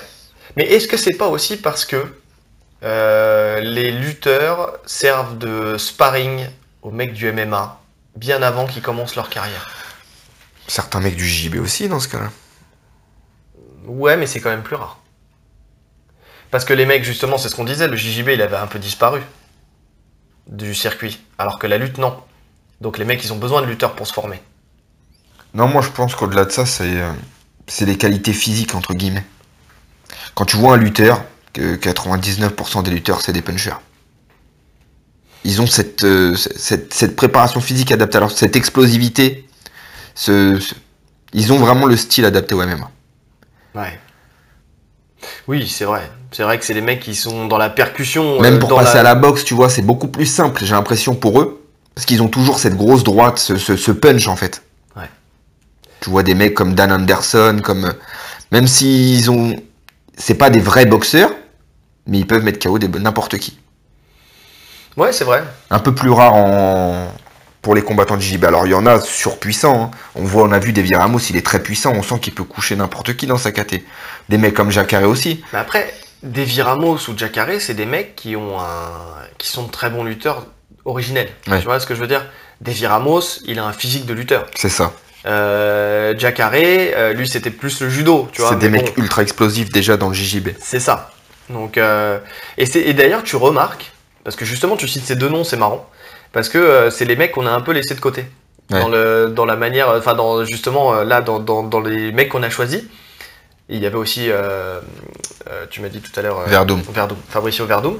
Même si Fabricio Verdum cherche plus la soumission. Fabricio On Verdun. aurait pu, lui, il est un peu. euh, il est entre les deux, entre les deux. Fabricio. Mais tu prends des Ramos, tu prends, euh, tu prends Jacare, c'est des mecs, ils ont un style, c'est pas un style jiu-jitsu brésilien. Non. C'est un style justement d'un lutteur qui viendrait à l'UFC. C'est-à-dire qu'ils ont, ils, ils boxent, ils cherchent à lutter et ils contrôlent au sol. Maintenant, de là à soumettre, c'est un peu moins l'objectif recherché. C'est-à-dire que Jacare, en fait, il cherche le chaos. Il va chercher le chaos. Il, il va pas aller au sol si. euh, Oui, Tu vois, même si c'est 50-50, il va pas forcément euh, chercher à aller au sol. ouais. Un qui avait fait ça au bout d'un moment, qui cherchait à faire ça, c'était Demian Maya. Demian. Et il a vite, euh, vite fait machine Bah, arrière. après il quelques chaos, il a compris quoi. Bah ouais. Il C'est le, vrai problème hein, quand les mecs commencent à apprendre un peu à boxer. Alors je sais pas, ça doit être une drogue la boxe. Les gens doivent kiffer mettre des coups. Ils oublient, ils oublient leur base. Non, je pense qu'ils veulent se prouver qu'ils sont capables de. Ils veulent se prouver qu'ils sont capables de, de mettre KO et puis, euh, et puis voilà. Et puis il y a Les mecs sont tellement à des années-lumière de leurs opposants dans, dans leur domaine au sol. Pourquoi se, pourquoi se compliquer? Bah, parce que c'était plus vendeur de mettre des KO. Oui, c'est ben, c'est- ça, c'est le public. hein. C'est plus vendeur. Bah ouais. Parce que tu regardes euh, Demian Maya, ses combats, euh, les 90% du temps, c'est single leg, je passe dans le dos, j'étrangle, merci, fermez la bouche. Mais dès qu'il a recommencé à faire ça, ça a fonctionné. En tout cas, ça l'a conduit à un combat pour le titre. Ouais. Mais au bout de. Ouh, il a fallu qu'il fasse ses preuves. Tu vois, il y a des mecs qui, euh, sont, euh, qui ont moins de victoires que lui, qui, ont- qui ont- qui font des combats un peu plus litigieux même, et puis qui ont eu des, des chances à la ceinture euh, plus rapidement que lui. Ouais. Donc euh, donc c'est parce que, effectivement, c'est pas visuel. Tu t'imagines d'un mec à la ceinture, et pendant 10 ans, il défend sa ceinture en prenant single leg, je passe dans le dos, j'étrangle. Moi, ça, me me gêne va. pas. Moi, ça me va. hein. Moi, ça me gêne pas, mais le reste du monde, ça, ça va les gêner. Moi, personnellement, je trouve ça tellement beau de le voir arriver, justement. Moi, j'attends ça. Je me dis, est-ce qu'il va arriver sur lui aussi Bah là, de à, toute façon, là, euh, prochain combat, il prend Ben Askren. Ah, ouais. Ça, ça va être un vrai combat. Ouais, là, j'attends ce combat avec. euh, Alors, ça va pas être le combat le plus euh, excitant, entre guillemets, pour le- le- les spectateurs. Ah bah, Masvidal Diaz euh, sera plus excitant. Mais pour les gens qui, qui- qui aiment le sol, à mon avis, ça va être. euh, Ouais, ouais, je pense que je pense que ça va être ça va être intéressant. En tout cas, j'attends ce combat avec euh, avec, beaucoup d'impatience. Mais euh, mais ouais, et donc euh, donc vraiment là, il y, y a cette recherche de de progresser, de progresser, de faire leurs preuves et d'aller petit à petit. euh, c'est et c'est bien. Je trouve ça bien. Mais à la fois, il y en a certains, ils sont déjà près de Déjà la trop fin de carrière, ils sont déjà trop vieux, donc Déjà prendre leur vieux. temps, c'est compliqué. En fait, tu sens, dans, dans les- tous les noms que tu as cités, là, je sens deux catégories. Il y a ceux que, comme tu l'as dit au début, hein, qui sont en fin de carrière, qui veulent faire un billet. Ouais. Donc, ils vont utiliser leur nom pour aller dans une grosse orga directe, faire un billet. Mm. Et puis, tu as ceux qui veulent vraiment décrocher une ceinture. Donc, ils vont commencer vraiment. Gary Tonon, c'est le parfait exemple pour moi. Il est au One FC. On n'en parle pas trop. Non. La planète MMA n'en parle pas trop finalement. Non, c'est vraiment À part ceux les qui le passionnés de. JJB. Ouais, c'est ceux qui le suivent qui, qui savent. Voilà, Mais sinon, euh, le reste. bah, déjà, qui suit le One FC déjà? Ah, il y a des gens. hein. Non, moi, j'aime bien. hein. Non, mais moi j'aime bien. Mais, euh, Mais c'est vrai, Je veux dire, bah, dans la grande majorité. Dis-toi qui que le One FC est One plus, FC. su- est plus suivi que l'UFC dans le monde. Mais parce qu'il y a plus d'Asiatiques. Voilà. mais tout simplement. voilà. Mais le, marché euh, est plus grand que l'UFC. Oui. C'est le, le marché est ouf. Hein. Mais pourquoi tu crois que l'UFC s'implante en Asie? Bah bien sûr. Pourquoi tu crois qu'ils prennent des combattants chinois c'est plus difficile pour eux de euh, s'imposer euh, en Asie plutôt qu'une société. euh, Oui, d'Asie directement direct. asiatique. Ouais. Oui, c'est sûr, c'est sûr. Mais là, là l'UFC, on voit de toute façon qu'ils cherchent ils cherchent l'Asie et ils cherchent les, les pays arabes aussi, via Nurma. les pays arabes, l'Afrique en général. hein. Enfin, Je pense qu'ils vont ouais. chercher avec Ouais. les, les champions euh, Ousmane, euh, Nigeria. Il y a deux, deux champions nigériens. Ouais. Non, mais ils savent que c'est À des Desania combattants aussi. qui- C'est des combattants qui sont, qui sont performants et qui sont beaux à voir, tu vois, qui sont spectaculaires. Et puis après, euh, via les, les pays musulmans, bah, c'est tout ce qui est Daghestan, tous ces, tous ces, ces pays-là, tu vois, ils cherchent. Et puis la, la Russie aussi. hein. Et puis la Russie. Ah ouais. De toute façon, ils cherchent vraiment à se ouvrir sur le monde entier là. Mm. Donc, euh, donc voilà, mais parce qu'ils ont la chance d'avoir euh, des, des Dans leur roster, ils ont tout. voilà. Toutes les nationalités, ils ont tout. Ils ont tout, et puis c'est des combattants, ils cherchent des pays où les combattants sont relativement impressionnants. Tu prends les mecs du Daghestan, de Russie et tout ça, ils ont vraiment un style à part, et puis, euh, puis vraiment on voit que, que c'est des combats qui sont pas chiants à. Ouais, non, C'est- c'est ça. Il y a des peuples comme ça, hein, c'est impressionnant. Oui. Mais parce qu'il faut Ils ont la culture, naissance. ouais, voilà, ils sont. Ils ont cette culture du combat. T'as vu des vidéos dans leur ville? Ouais, c'est vrai que Qu'est-ce qu'ils ont d'autre à faire? C'est vrai. Voilà. C'est pas faux. C'est tuer ou être tué. C'est ça, c'est la guerre. Déjà, il y a des ours devant chez eux, ils sont obligés de combattre vrai. avec. C'est déjà vrai. compliqué. Donc, euh, vrai. Moi, j'ai jamais vu d'ours en ah bas chez moi. bah, euh, non. Je me serais sauvé de toute façon. J'aurais pas. couru très Il vite. faut pas. J'ai des amis au Canada et ils m'ont dit qu'il faut, Faut pas courir. Non, il faut pas courir. Il faut euh, se limite se prosterner. Enfin, ça dépend du type d'ours en plus. Non, mais on fait une, di- une digression, hein, mais ça dépend du type d'ours. Bref, c'est compliqué. Mais en tout cas, j'irai pas lutter avec, ça c'est sûr. Tu m'expliqueras ça hors Je t'expliquerai ça euh, Hors micro. hors micro, en off. Donc voilà. Donc maintenant, la question qu'on peut se poser, c'est qui. euh, qui arrivera à performer et peut-être à À atteindre faire une grosse carrière. ouais. Ouais. Et c'est là où ça devient compliqué, c'est-à-dire qu'il y a C'est une là où le bas euh, blesse. c'est là où le bas blesse. Parce qu'il y, a- il y a une ère effectivement euh, JJB. Maintenant, je sens qu'elle euh, elle débute. Tu sais, c'est ce qu'on se disait nous en off tout à l'heure. C'est en train de débuter, c'est les prémices. Un voilà. renouveau. Voilà, il y a des gens qui sont en train d'ouvrir des voies là. Et euh, je pense que ça va attirer au fur et à mesure. Mais il faut que les gens changent leur schéma. C'est-à-dire il ne faut pas qu'ils restent euh, faire 10 titres de champion du monde pour euh, espérer aller rentrer au, au Jiu-Jitsu, euh, au, Ah, attends, MMA après. Commencer le MMA à 30, euh, 32 ans, c'est compliqué. C'est compliqué. Et en plus de ça, euh, je pense que le, le sub-only, enfin tous ces différents gars-là vont faire que tu vas prendre de la médiatisation beaucoup plus vite et que ça peut t'amener au MMA beaucoup plus vite aussi. Ouais. Il y a ça. Donc parce que, par exemple, prenons le premier, Rodolfo Vieira. Je l'ai mis en premier parce que c'est le plus connu, c'est le grand champion du, du jiu-jitsu brésilien. Enfin, en tout cas, de là, de tous ceux qui sont euh, dans le, dans le MMA actuel, euh, si, il y a Bruno Malfacine aussi. Euh, mais Bruno Malfacine, il fait pas la même carrière. On voit qu'il gère pas la carrière de la même manière. Mais euh, en tout cas, Oui, tout pratiquant de jiu-jitsu. voilà, connaît Rodolfo Vieira. qui est Rodolfo Vieira. Le mec, il a plus rien à prouver. Même quand il revient, là, il est revenu sur une compète de jiu-jitsu brésilien il y a pas longtemps. Euh, il a gagné ses combats. Enfin, il a rien perdu de, de sa superbe en jiu-jitsu. Là, il va même faire un super fight contre euh, Gordon Ryan qui Ouais. prépare avec impatience. Ah, ça va être beau ça. Euh, donc, donc le, le- le mec, voilà, dès qu'il dès qu'il sort, euh, il a battu les plus grands et voilà, c'est- le grand champion de jiu-jitsu brésilien. Là, il est à 6-0. 6-0, je pense qu'il doit avoir que des soumissions. Oui, non, de toute façon, je crois qu'il a 6 soumissions à son actif. Euh, c'est bien, bon, pour l'instant, il vient d'arriver à l'UFC. Son premier combat, il l'a gagné. Maintenant, moi, j'ai des craintes. Et déjà, sur ce combat-là, j'avais des craintes. J'ai peur pour lui. Je m'inquiète pour lui. Déjà parce que j'ai, euh, enfin, T'as de l'affection pour lui. j'ai déjà de l'affection pour lui et j'ai pas envie de devoir perdre. Et parce que je sais, parce que ça a été dit, que il a peur des frappes.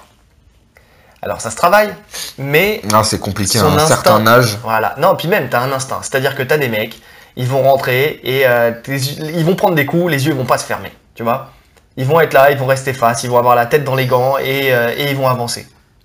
Et puis t'as les mecs qui débutent la boxe, qui sont là, qui tendent les bras, qui ferment les yeux et qui tournent la tête. Et ben ces mecs-là, c'est dur de les faire revenir dans l'axe, de les faire revenir face et euh, de, de- de- de leur apprendre à encaisser les coups et à rester lucide. à Parce que pas avoir peur des coups. pas avoir peur des coups, parce que avoir peur d'un coup, pour tous ceux qui ont boxé, vous le savez, si vous avez peur des coups et que vous tournez la tête, que vous fermez les yeux, bah en fait vous n'avez pas vu le premier, mais vous n'avez pas vu les cinq autres qui arrivent derrière. Et c'est là où vous allez tomber KO, parce que le mec il va vous suivre, il va vous aligner, il va vous torturer, parce que parce que vous, a- vous allez pas c'est logique. hein, À partir du moment où on ferme les yeux, Bah, tu vois plus rien. bah, c'est terminé. Ah Bah, oui, Tu logique. fermes les yeux, tu tournes la tête, tu fuis, donc tu les prends de derrière. euh, donc en plus, t'es pas, pas du tout euh, dur sur ta position, tu vois, t'es pas dans les conditions pour accueillir. Et puis un coup qu'on voit pas, c'est le coup qui met KO. hein. Ah bah oui, parce que Donc, justement, euh, t'es pas dans ces prédispositions-là. T'es là, t'es relâché, tu, tu tournes la tête, t'es crispé, mais t'es à la fois t'es relâché. Tu vas pas venir. Tu vas pas te durcir au Voilà. moment où faut, tu vas pas accompagner le coup, tu vas pas. Exactement. Et c'est là où j'ai peur pour lui. Parce que tant qu'il va arriver à amener le. Même s'il essaye de boxer, on a vu, hein, il a quand même il a envoyé des coups. Franchement, euh, ça va. Il a en anglaise et tout ça. Il y a eu des progrès, enfin, moi, kicks, il, a, je- il a fait des progrès. C'était pas dégueu. hein. Mais, je- Après, en face, c'était pas non plus. euh, mais voilà. Voilà. Il faut qu'il prenne vraiment son temps, lui, pour le coup. Mais Mais est-ce qu'il peut prendre vraiment son temps? Bon, après, t'as des mecs qui continuent leur carrière jusqu'à 40 ans. Il a le temps. Tu sais, ça tout dépend après la fréquence à laquelle il va Ouais, combattre. c'est pas faux. Tu vois? C'est pas faux. Donc, euh, C'est pas faux. Physiquement, il, bon, il, semblait quand même un peu fatigué au deuxième round. hein. oui, mais je pense qu'il y a aussi, euh, tu sais, euh, est-ce qu'on peut. Après, euh, voilà, c'est ton premier le combat premier combat à l'UFC. Donc, forcément, je pense que déjà psychologiquement, ça t'entame. Est-ce qu'on peut vraiment. Regarde, tu prends Cyril Gagne, on fait une parenthèse, euh, sur son premier combat à l'UFC. Bah, moi, je l'ai pas trouvé super impressionnant. Ouais. Le mec, c'est un boxeur taille euh, de, de haut niveau, enfin, en tout cas, un boxeur pro qui a battu euh, Youssef Bouganem. Euh, Yacine. Yacine Bouganem, putain, excuse-moi, Yacine Bouganem. Et, euh, et, et bah là, il a, pas, il a pas envoyé de coup. Enfin, tu vois, enfin, franchement, je l'ai Ouais. trouvé euh, super light dans sa boxe. Enfin, il m'a pas du tout impressionné. Après, bon, il étrangle le- son adversaire, certes. Mais, mais bon, en tout cas, je m'attendais pas à ça. Et je, c'est- je, je mets ça sur le compte peut-être de son premier combat à l'UFC. C'est possible. C'est vrai qu'un oui, un premier combat, c'est toujours compliqué à entamer. On verra sur le deuxième. On verra sur le deuxième. Il faut qu'il faut qu'il prenne confiance, il faut qu'il y aille. On verra. Mais en tout cas, c'est vrai que j'ai peur. J'ai peur pour lui. Est-ce que je le vois atteindre le top, euh, le top de l'UFC Je sais pas. Il est dans quel KT 84 Il me semble. Oui, il est en moins de 84. Rodolfo. Rodolfo en moins de 84. Ouais. T'es pas en mode avion, toi? Vas-y, regarde. Parce que euh, vu son gabarit, euh, j'ai du mal à le voir en moins de 84. Il me semble qu'il est en moins de 84. Je, je le vois pas dans un KT de John Jones. Le cutting, Tu, tu le vois en moins de 93, toi? Je Non. sais pas. Mais il est costaud, hein. C'est un beau bébé. Bon, pendant que notre cher ami Rolly euh, cherche, euh, Cron Gracie. Moins de Gracie, 84. moins de 84. Ah oui. ok. Ah ouais. Donc il est dans la KT de Adesanya, Romero. Tu dis euh, il est costaud, Romero c'est le même, euh, Ouais, même profil. hein. Ouais, non, mais vrai Paolo que Costa. c'est- vrai que c'est faussé parce qu'en fait les mecs Voilà, les mecs 84 cut, le jour euh, de la pesée. euh, Ah, tu prends il fait- Paolo il Costa et il, il a fait pris 13 92, kilos. tu vois. Ah oui, non, mais c'est ça. Il a pris, il a pris 13 kilos. euh. Ouais, je le voyais. Tu voyais, c'est à quel point je l'aime. Euh, je le voyais tu encore voyais plus, tellement plus plus, balèze. Ou c'est peut-être parce que euh, on fait le même poids et que j'ai pas le même physique. Ça doit être ça Euh, aussi. Ça doit être ça. c'est peut-être ça. Je me vois, je me vois gragaler à côté de lui. Euh, Cron Gracie, Cron Gracie, Ah, c'est compliqué aussi. hein. C'est compliqué. Hein. Les gens, ils vont vite comprendre son jeu. Alors oui, effectivement, il a un sol En fait, extraordinaire. pendant mais une heure, on a parlé d'un retour en force du JB. et on Et va là, démonter. on va tout démonter là. Il n'y en a aucun corps à la ceinture. Il y en a aucun. Si. Non, si, on va, non, on, non. on va continuer. On va Non. continuer. Cron Gracie, le problème, c'est qu'il va falloir qu'il fasse évoluer son style. Je pense que le style à l'ancienne va pas, va pas performer sur le long terme. Cron Gracie, pour le coup. Alors, Rodolfo Vieira, même si euh, on parlait de sa boxe, la- la- l'avantage qu'il a, c'est qu'il a une, une puissance, tu vois. Ouais. Tu sens qu'il peut te faire mal debout. Même sans savoir vraiment bien boxer. C'est ce qu'on en revenait, euh, Oui, oui, où oui. les lutteurs sont dangereux, etc., par rapport à leur punch. Cron Gracie, euh, il va a- pas te faire mal debout. Il, il a un physique, euh, Rodolfo Vieira, qui Ouais. permet d'encaisser les coups aussi. hein. C'est ça. C'est-à-dire que les trapèzes qu'il a, les machins, le mec, il a un physique pour encaisser les coups. Il a une mâchoire, euh, laisse tomber, enfin bon, bref. Quand même. Euh, Cron Gracie, bah, je pense qu'il est très physique. hein. Je pense qu'il a une puissance de malade parce que vu ses prépas physiques. Avoir une, puissance de préhension une puissance de frappe, c'est deux choses différentes. hein. Ouais. Après, je sais Ça n'a rien pas- à voir. J'ai pas boxé avec lui. Ce qui peut peut-être le sauver, c'est que quand même c'est un proche des Diaz. Enfin, voilà, et on voit qu'il est dans le dans, enfin chacun est dans le coin de l'autre à chaque combat. Donc c'est des mecs qui ont une expérience dans le MMA, c'est des mecs qui, qui ont fait leurs preuves, qui ont fait une carrière, donc je pense qu'ils vont savoir euh, réajuster. Ouais, mais il faut qu'ils sortent de son schéma. C'est des mecs qui boxent depuis tout petit, les frères Diaz. Et c'est des bagarreurs. Et c'est des bagarreurs. Ouais, mais je pense que Cron Gracie c'est un bagarreur. C'est vrai que je pense que C'est un mec dur au mal, il c'est un ancien skater. Voilà, il a grandi, Euh, il a grandi dans ce milieu. Hein. Faut pas oublier qu'il a grandi. euh, Ça, c'est Déjà, le il a grandi. Quoi. Voilà, c'est le fils Erickson. Il a grandi dans ce milieu. Il l'a un peu laissé parce que c'est, il a fait, il a fait du skate pendant un moment. Les skateurs, on sait qu'ils sont durs au mal. C'est les mecs qui sont habitués à tomber, à prendre des coups, à se fracturer et tout ça. Donc je pense que déjà, C'est voilà. vrai que même mentalement, ils sont durs. Ouais. Ils sont habitués, euh, ils ont pas peur en fait. Ils ont pas peur. Ils ont pas peur de se lancer euh, d'un Ouais. étage. euh, on est dans, ils font un étage d'escalier. Ils vont, ils vont sauter et puis euh, advienne que pourra. Tu vois, ils peuvent se péter une cheville, euh, n'importe quoi, s'ouvrir le crâne. Ils ont pas peur, ils y vont. Donc voilà. Et surtout, il fait les marathons et les triathlons Non, bah, et les non, machins ni- avec. Non mais ça joue énormément Des triathlons, ouais. avec les Diaz. C'est-à-dire que les, les- les- les- le mec, il a un physique, Non, il non, mais un ça, y a, aucun malade. doute. Ça, j'en doute même pas. Niveau conditions physiques, c'est Il n'y a pas de souci. Il va tenir les, les, les 5 les rounds 5 même, sans problème. Sans problème, ça c'est sûr. Par contre, est-ce qu'il va pas devoir au bout d'un moment lâcher son objectif de faire du, du MMA JJB à l'ancienne pour garder hein, vraiment son, son sol, hein, parce que l'idée c'est si on dit que le jiu revient en force, c'est pas pour qu'il fasse du MMA comme les autres, mais changer sa stratégie du euh, j'envoie des coups à distance pour rentrer dans les jambes. Mais à la fois, mais à la fois, c'est ce qui marche pour Demian Maya.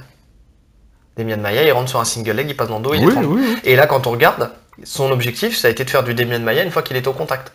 Il est passé dans le dos, il a étranglé. Non, non, mais moi, c'est la. Je pense que Kron va, garder son style. Il, il est pas tout jeune non plus. Hein. Je le vois pas, je le vois pas changer de style maintenant. Je, je le vois garder son style. Maintenant, c'est le problème, c'est comme pour Demian Maia en fait. Qu'est-ce qui se passe si vraiment t'arrives pas à emmener la, la personne au sol? Le, le problème, il est là. Ouais. Donc c'est pour ça que j'ai hâte de voir son deuxième combat, de voir comment ça va évoluer, de voir. euh, Après, euh, ouais, il aura peut-être moins peur de tirer la garde. Parce que ça a fait ses preuves. Enfin, il a déjà gagné des combats. On sait qu'il peut placer un triangle et tout ça. euh, sans Ouais, problème. mais même tirer la garde, c'est compliqué. Hein.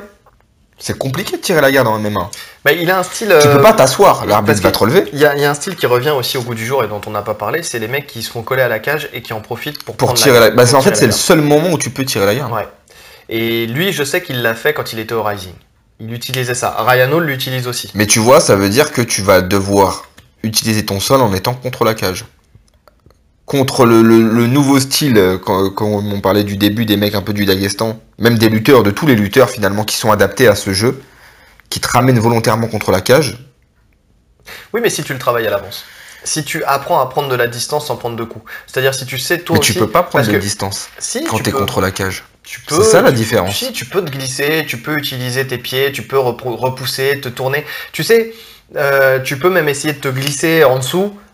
Tu sais, pour amener le, le- le combat à, à faire en sorte que tes jambes soient au niveau de la cage. Tu vois, venir chercher la cuisse en contrôlant bien le haut du corps. Tu viens chercher, tu fais pivoter petit à petit. Je pense que si les mecs travaillent ça, c'est que, on va pas se mentir, tout est une question d'évolution. Les mecs qui ont commencé à travailler contre Oui, la cage et à bien sûr, il y aura forcément le contre pas à un moment donné. ben voilà. Donc il faut pas se fermer à ça. C'est, je pense que c'est faisable. Il suffit juste de le travailler à l'entraînement. Tu vois, et de trouver la solution pour. D'arriver à prendre un peu de distance, de petit à petit, tu vois, tu vas grappiller, grappiller, grappiller pour faire en sorte que tu ne sois plus euh, collé à la cage. Davy Ramos, il a réussi quand même à sortir du dos à la cage. Le truc, c'est que la phase au sol, enfin le moment où il s'est réveillé un petit peu, c'était vraiment trop proche de la fin du combat. Mais il a réussi à pas rester bloqué à la cage. Est-ce que s'il avait pas tiré la garde dès le début, il l'aurait pas soumis? Peut-être. On ne sait pas. On le saura Il jamais. a voulu boxer. Il a voulu boxer, mais parce que dans son style, il a un style aussi où il a une putain de lutte. Davy Ramos fait partie de ceux qui ont une des meilleures luttes du Ah, mais du pas assez bonne. Pas assez bonne à contre la un fois, très bon euh, lutteur. non, mais je suis pas d'accord parce qu'à la fois, Islam, il l'a pas ramené de lui-même. Hein. Mais il a pas voulu Pourquoi? C'est un très bon lieu, c'est un très bon boxeur, euh, Islam. Ouais, mais il a tenté et franchement, il a, ça a été bien contré par, euh, par Davy Ramos. Ils se sont annihilés un petit peu en lutte quand tu regardes le combat. Je l'ai vu Ouais, qu'une fois. ouais, ouais. mais ils se sont annihilés. Et, euh, et quand tu regardes, euh, quand tu regardes le, ouais, peut-être que s'il avait réussi à l'amener, euh, enfin, si ça avait été dans cette configuration-là plus tôt, s'il avait pas Ouais, été parce sonné. qu'il a pris le knockdown. Hein. Ouais, c'est ça, c'est parce qu'il a été sonné. En fait, c'est même pas une amené au sol, c'est parce qu'il prend euh, dans l'action, il s'est un peu précipité. Je sais pas, il a vu dernier Bah, round, il s'est un peu précipité, était il est cramé. rentré, voilà. Un physique comme ça, ça demande énormément d'énergie. Oui, c'est ça. Donc, euh, donc, à voir. Je pense qu'il y a un jeu qui va se travailler là-dessus.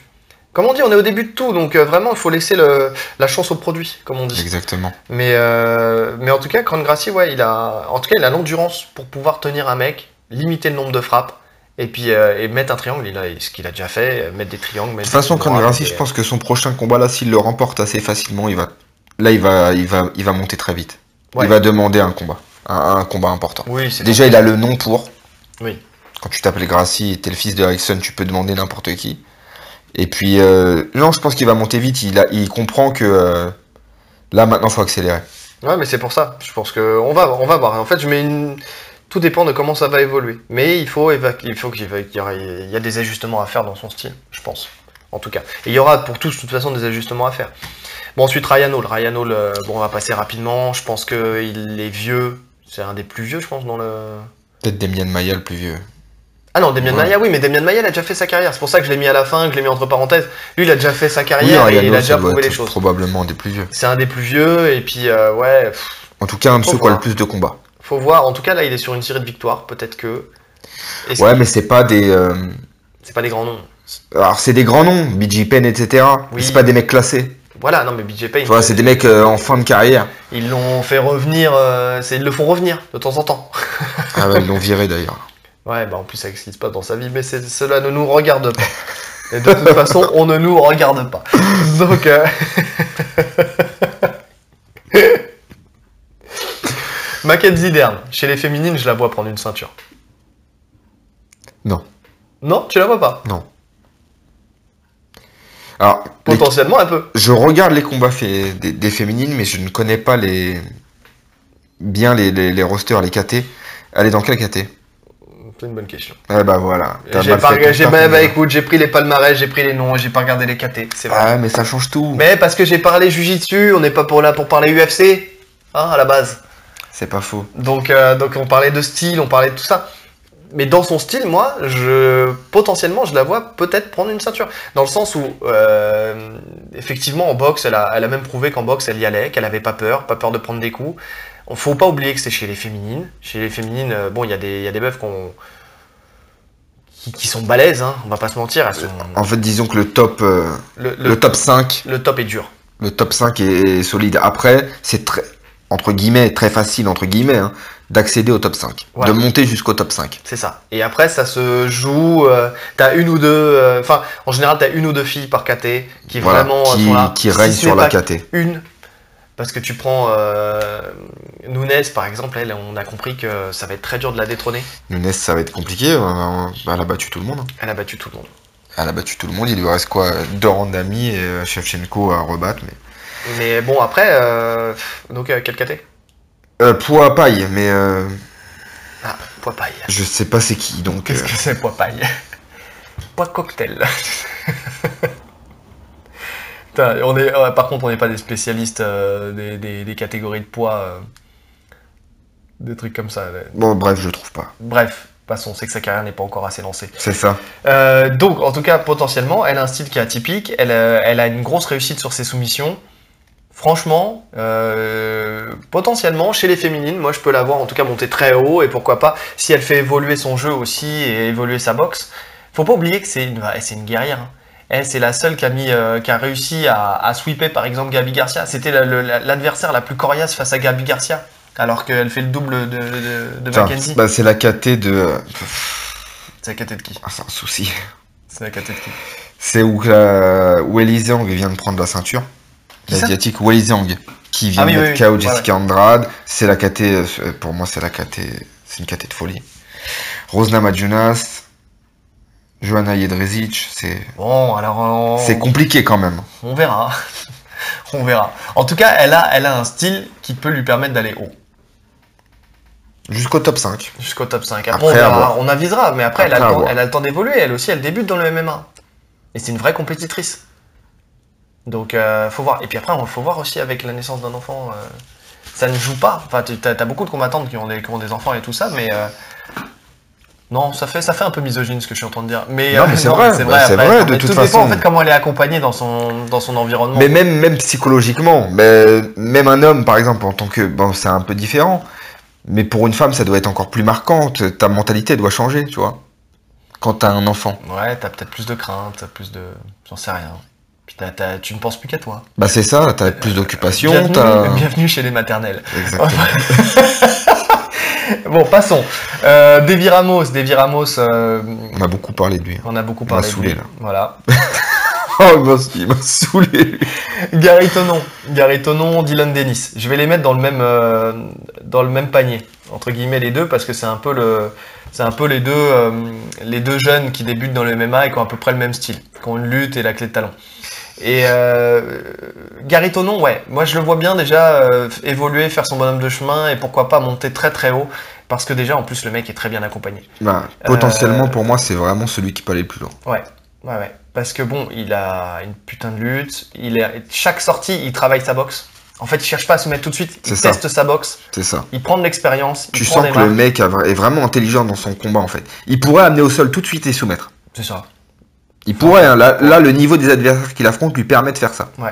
Et pourtant, il, à chaque fois, il teste, il teste sa boxe. C'est pas dégueu. On sent qu'à chaque combat, il progresse. Oui, et puis dès qu'il est en danger, boum, il descend, il, va, il a une lutte qui est tellement exceptionnelle, euh, une souplesse dans sa lutte. D'ailleurs, c'est marrant parce qu'elle me fait pas penser à une lutte euh, des lutteurs américains, mais plus euh, lutteurs des pays, des pays de l'Est. C'est marrant, c'est Ouais. une lutte qui est très en souplesse, et puis surtout, il s'en sert pour rentrer dans les jambes, il s'en sert pour, euh, enfin, pour, quand je dis rentrer dans les jambes, c'est pour attaquer ses clés de jambes. Il a une transition lutte-soumission qui est Ouais. exceptionnelle. Ouais, ouais. En fait, il a, c'est non académique, il est- ça vient de nulle part. Quand, euh, quand il lance quelque chose, ça vient de nulle part. C'est ça qui est fort Ouais, avec lui c'est- qu'il a des transitions de malade. C'est c'est vraiment, il a une, une vraie souplesse, une vraie intelligence et tout ça. c'est très difficile de contrer ses, euh, ses- le- ses entrées. Oui. C'est-à-dire que tu, tu vas sprawler, il va, il va s'enrouler autour de ta jambe, il va tout de suite partir sur une soumission. Ouais. Il suffit pas juste de sprawler, c'est- compliqué. Ouais, non, il est, il est bas, mais il est, il est très bon. Et puis de toute façon, ça vient de l'école de, Danaher. Ah, T'imagines les sparring qu'il a, Il ne serait-ce qu'au sol. Il, Malade. il s'entraîne avec Georges Saint-Pierre pour le MMA. Et voilà, et c'est ce que j'allais dire. En fait, c'est aussi les. Donc, euh, Danaher, c'est Renzo. Renzo, il y a une culture du MMA. Et, euh, et aussi euh, Georges Saint-Pierre, effectivement. Georges Saint-Pierre, il est chez eux tout le temps. Enfin, il y a beaucoup de combattants de MMA qui sont chez eux aussi. Donc, euh, et quand tu as Georges Saint-Pierre qui peut te conseiller, avec qui tu peux tourner, avec qui tu peux faire quelques sparring et tout ça, c'est du donnant-donnant. Moi, je t'apprends à mettre des clés de talon. Toi, tu m'apprends à gérer des combats de MMA. Bon, Et puis les jeunes. et puis il est jeune. Donc, euh, donc vraiment, il y a, y a, y a, il y a Toutes un les étoiles sont alignées, là. C'est ça. Et comme il, fait, il est au One FC maintenant, qu'il va encore faire quelques combats au One FC, qui après, il passera sûrement, je pense qu'il y a un moment ou un autre, il ira, il ira à l'UFC. D'autant plus parce que là, il, est, euh, il a été invité au- à la DCC. Bon, je pense la DCC, ça lui a jamais réussi, mais s'il performe à la DCC et qu'il fait, euh, fait un podium, par exemple, bah, ça met encore plus de visibilité sur lui. Donc, euh, il y a des portes qui peuvent s'ouvrir pour lui. Le mec a 5-0, 5 soumissions, euh, il a un style signature. En plus de ça, bah, les mecs comme Gary Tonon ou, ou Gordon Ryan et tout ça, c'est des mecs qui font le show. On l'a vu, le mec qui débarque avec le peignoir de, de Hugh Hefner euh, sur, sur une compétition avec une casquette euh, de bateau. C'est des mecs cool. Voilà, c'est des mecs qui des se jeunes, pas la qui- tête. ouais, c'est voilà. ça. Ils ont compris que, que les réseaux sociaux, ils ont compris que le, le fait de, de, de, de, blaguer comme ça, ça leur permettait d'aller loin. Donc c'est- voilà, il a tout pour. Il a tout pour durer. Il a techniquement, il est fort. Euh, dans la com, il est fort. Euh, il a un, un entourage qui est plus qu'intelligent. Euh, lui aussi est intelligent dans sa manière de combattre. Vraiment, il a tout pour performer et aller au, au plus loin dans le MMA. Ouais. Et je pense que lui, lui et Dylan Dennis, parce que Dylan Dennis c'est un peu pareil, sauf que lui, les gens l'aiment pas parce que c'est un trash talker. Mais bon, ça, ça, ça, ça le sert aussi. hein. Moi, ça me dérange pas, ça. Moi, ça, non mais voilà. Et après, il est pas aimé, mais tu sais, il y a plein de gens qui sont pas aimés et qui vont loin. C'est des mecs euh, qui, justement, c'est des mecs bad, euh, tu sais, comme, comme ils disent là, la, la ceinture de, du most baddest, tu vois. Euh, bad motherfucker. Bad motherfucker, c'est ça. Donc bah, lui, il en fait partie. C'est, il fait partie de cette, cette trempe-là, des mecs qui sont là, qui vont faire du trash talk, qui vont, qui vont faire des, des doigts d'honneur, qui vont insulter tout le monde, et puis, et puis qui, au, au final, est bon. Il est bon aussi, tu vois. Dans ce qu'il Mais fait. il m'impressionne, moi. Il est moins impressionnant, mais. Alors, est-ce que le, le niveau d'adversaire qu'il a affronté était meilleur que, ce de- Peut-être, que le niveau que Gary Tonon a affronté? Peut-être. Mais au final, il a quand même gagné par Il a quand même gagné, oui. Et puis lui aussi, dans la gestion de sa carrière, bah, il a un Conor McGregor dans. Enfin, il est dans le coin de Conor McGregor. Bon, c'est pas, c'est pas rien. hein. C'est pas rien. Et puis quand il s'entraîne, euh, il a quitté euh, donc la MG Academy. Maintenant, il est avec les, les frères Miao. Bon, donc en termes de sparring, c'est pas mal non plus, tu vois. Donc il a, il a vraiment de quoi, euh, de quoi performer euh, lui aussi techniquement dans le MMA. Il a D'autant plus loin. au Bellator. D'autant plus au Bellator, qui le conduira peut-être à terme aussi à l'UFC. euh, C'est compliqué. bah, tout dépend de la carrière qu'il fait au Bellator. C'est compliqué. D'autant plus quand t'es au Bellator, c'est très compliqué de passer à l'UFC. Oui, mais bon, on sait jamais. Bon, en tout cas, mais même au Bellator, en tout cas, il peut, euh, il peut aller, euh, aller, chercher, euh, aller chercher la ceinture. Je pense que du Bellator, il peut aller chercher la ceinture. Honnêtement, je ne suis pas assez le Bellator pour savoir qui est dans cette KT et qui peut lui poser problème. Moi non plus. Mais ça me semble, ouais, ça me semble plus ouvert en tout cas que. euh, que l'UFC. Ouais, Donc, euh, donc voilà, Michel Nicolini, moi, j'y crois pas. non. J'y crois pas une seule seconde. Elle a, elle a beaucoup de victoires, peu de défaites, mais euh, à la fois, à la fois de ce que j'ai vu, euh, pas assez efficace. Son jujitsu, il est propre, mais il est pas assez efficace pour le MMA. Ouais. Pour le MMA, je parle. Je, je remets pas en question euh, son, Ah oui. jujitsu euh, classique. Edge Agrazam, Bon, non. Et Diagrazam non plus. Euh, c'est le genre de mec pareil qui, qui reste dans un circuit parce que, euh, parce que bon, c'est une grande gueule, que c'est la tête à claque, c'est l'homme qu'on aime détester. Maintenant de là à... Et qui va faire, il, je pense, il va faire des combats engagés. Ouais, il va faire des combats engagés, mais justement il va prendre des risques. Il euh, va prendre beaucoup de coups, il va. ouais. ça, ça va être compliqué. C'est pas le genre de combattant euh, que je vois performer euh, sur le long terme. Gabi Garcia, on la compte pas. Bruno Malfacine non plus, alors que lui, potentiellement, euh, c'est un mec qui, putain, lui, il pourrait. Bah, c'est ce que tu me disais, mais j'ai jamais vu aucun de ces combats. Bah, moi non plus. Mais.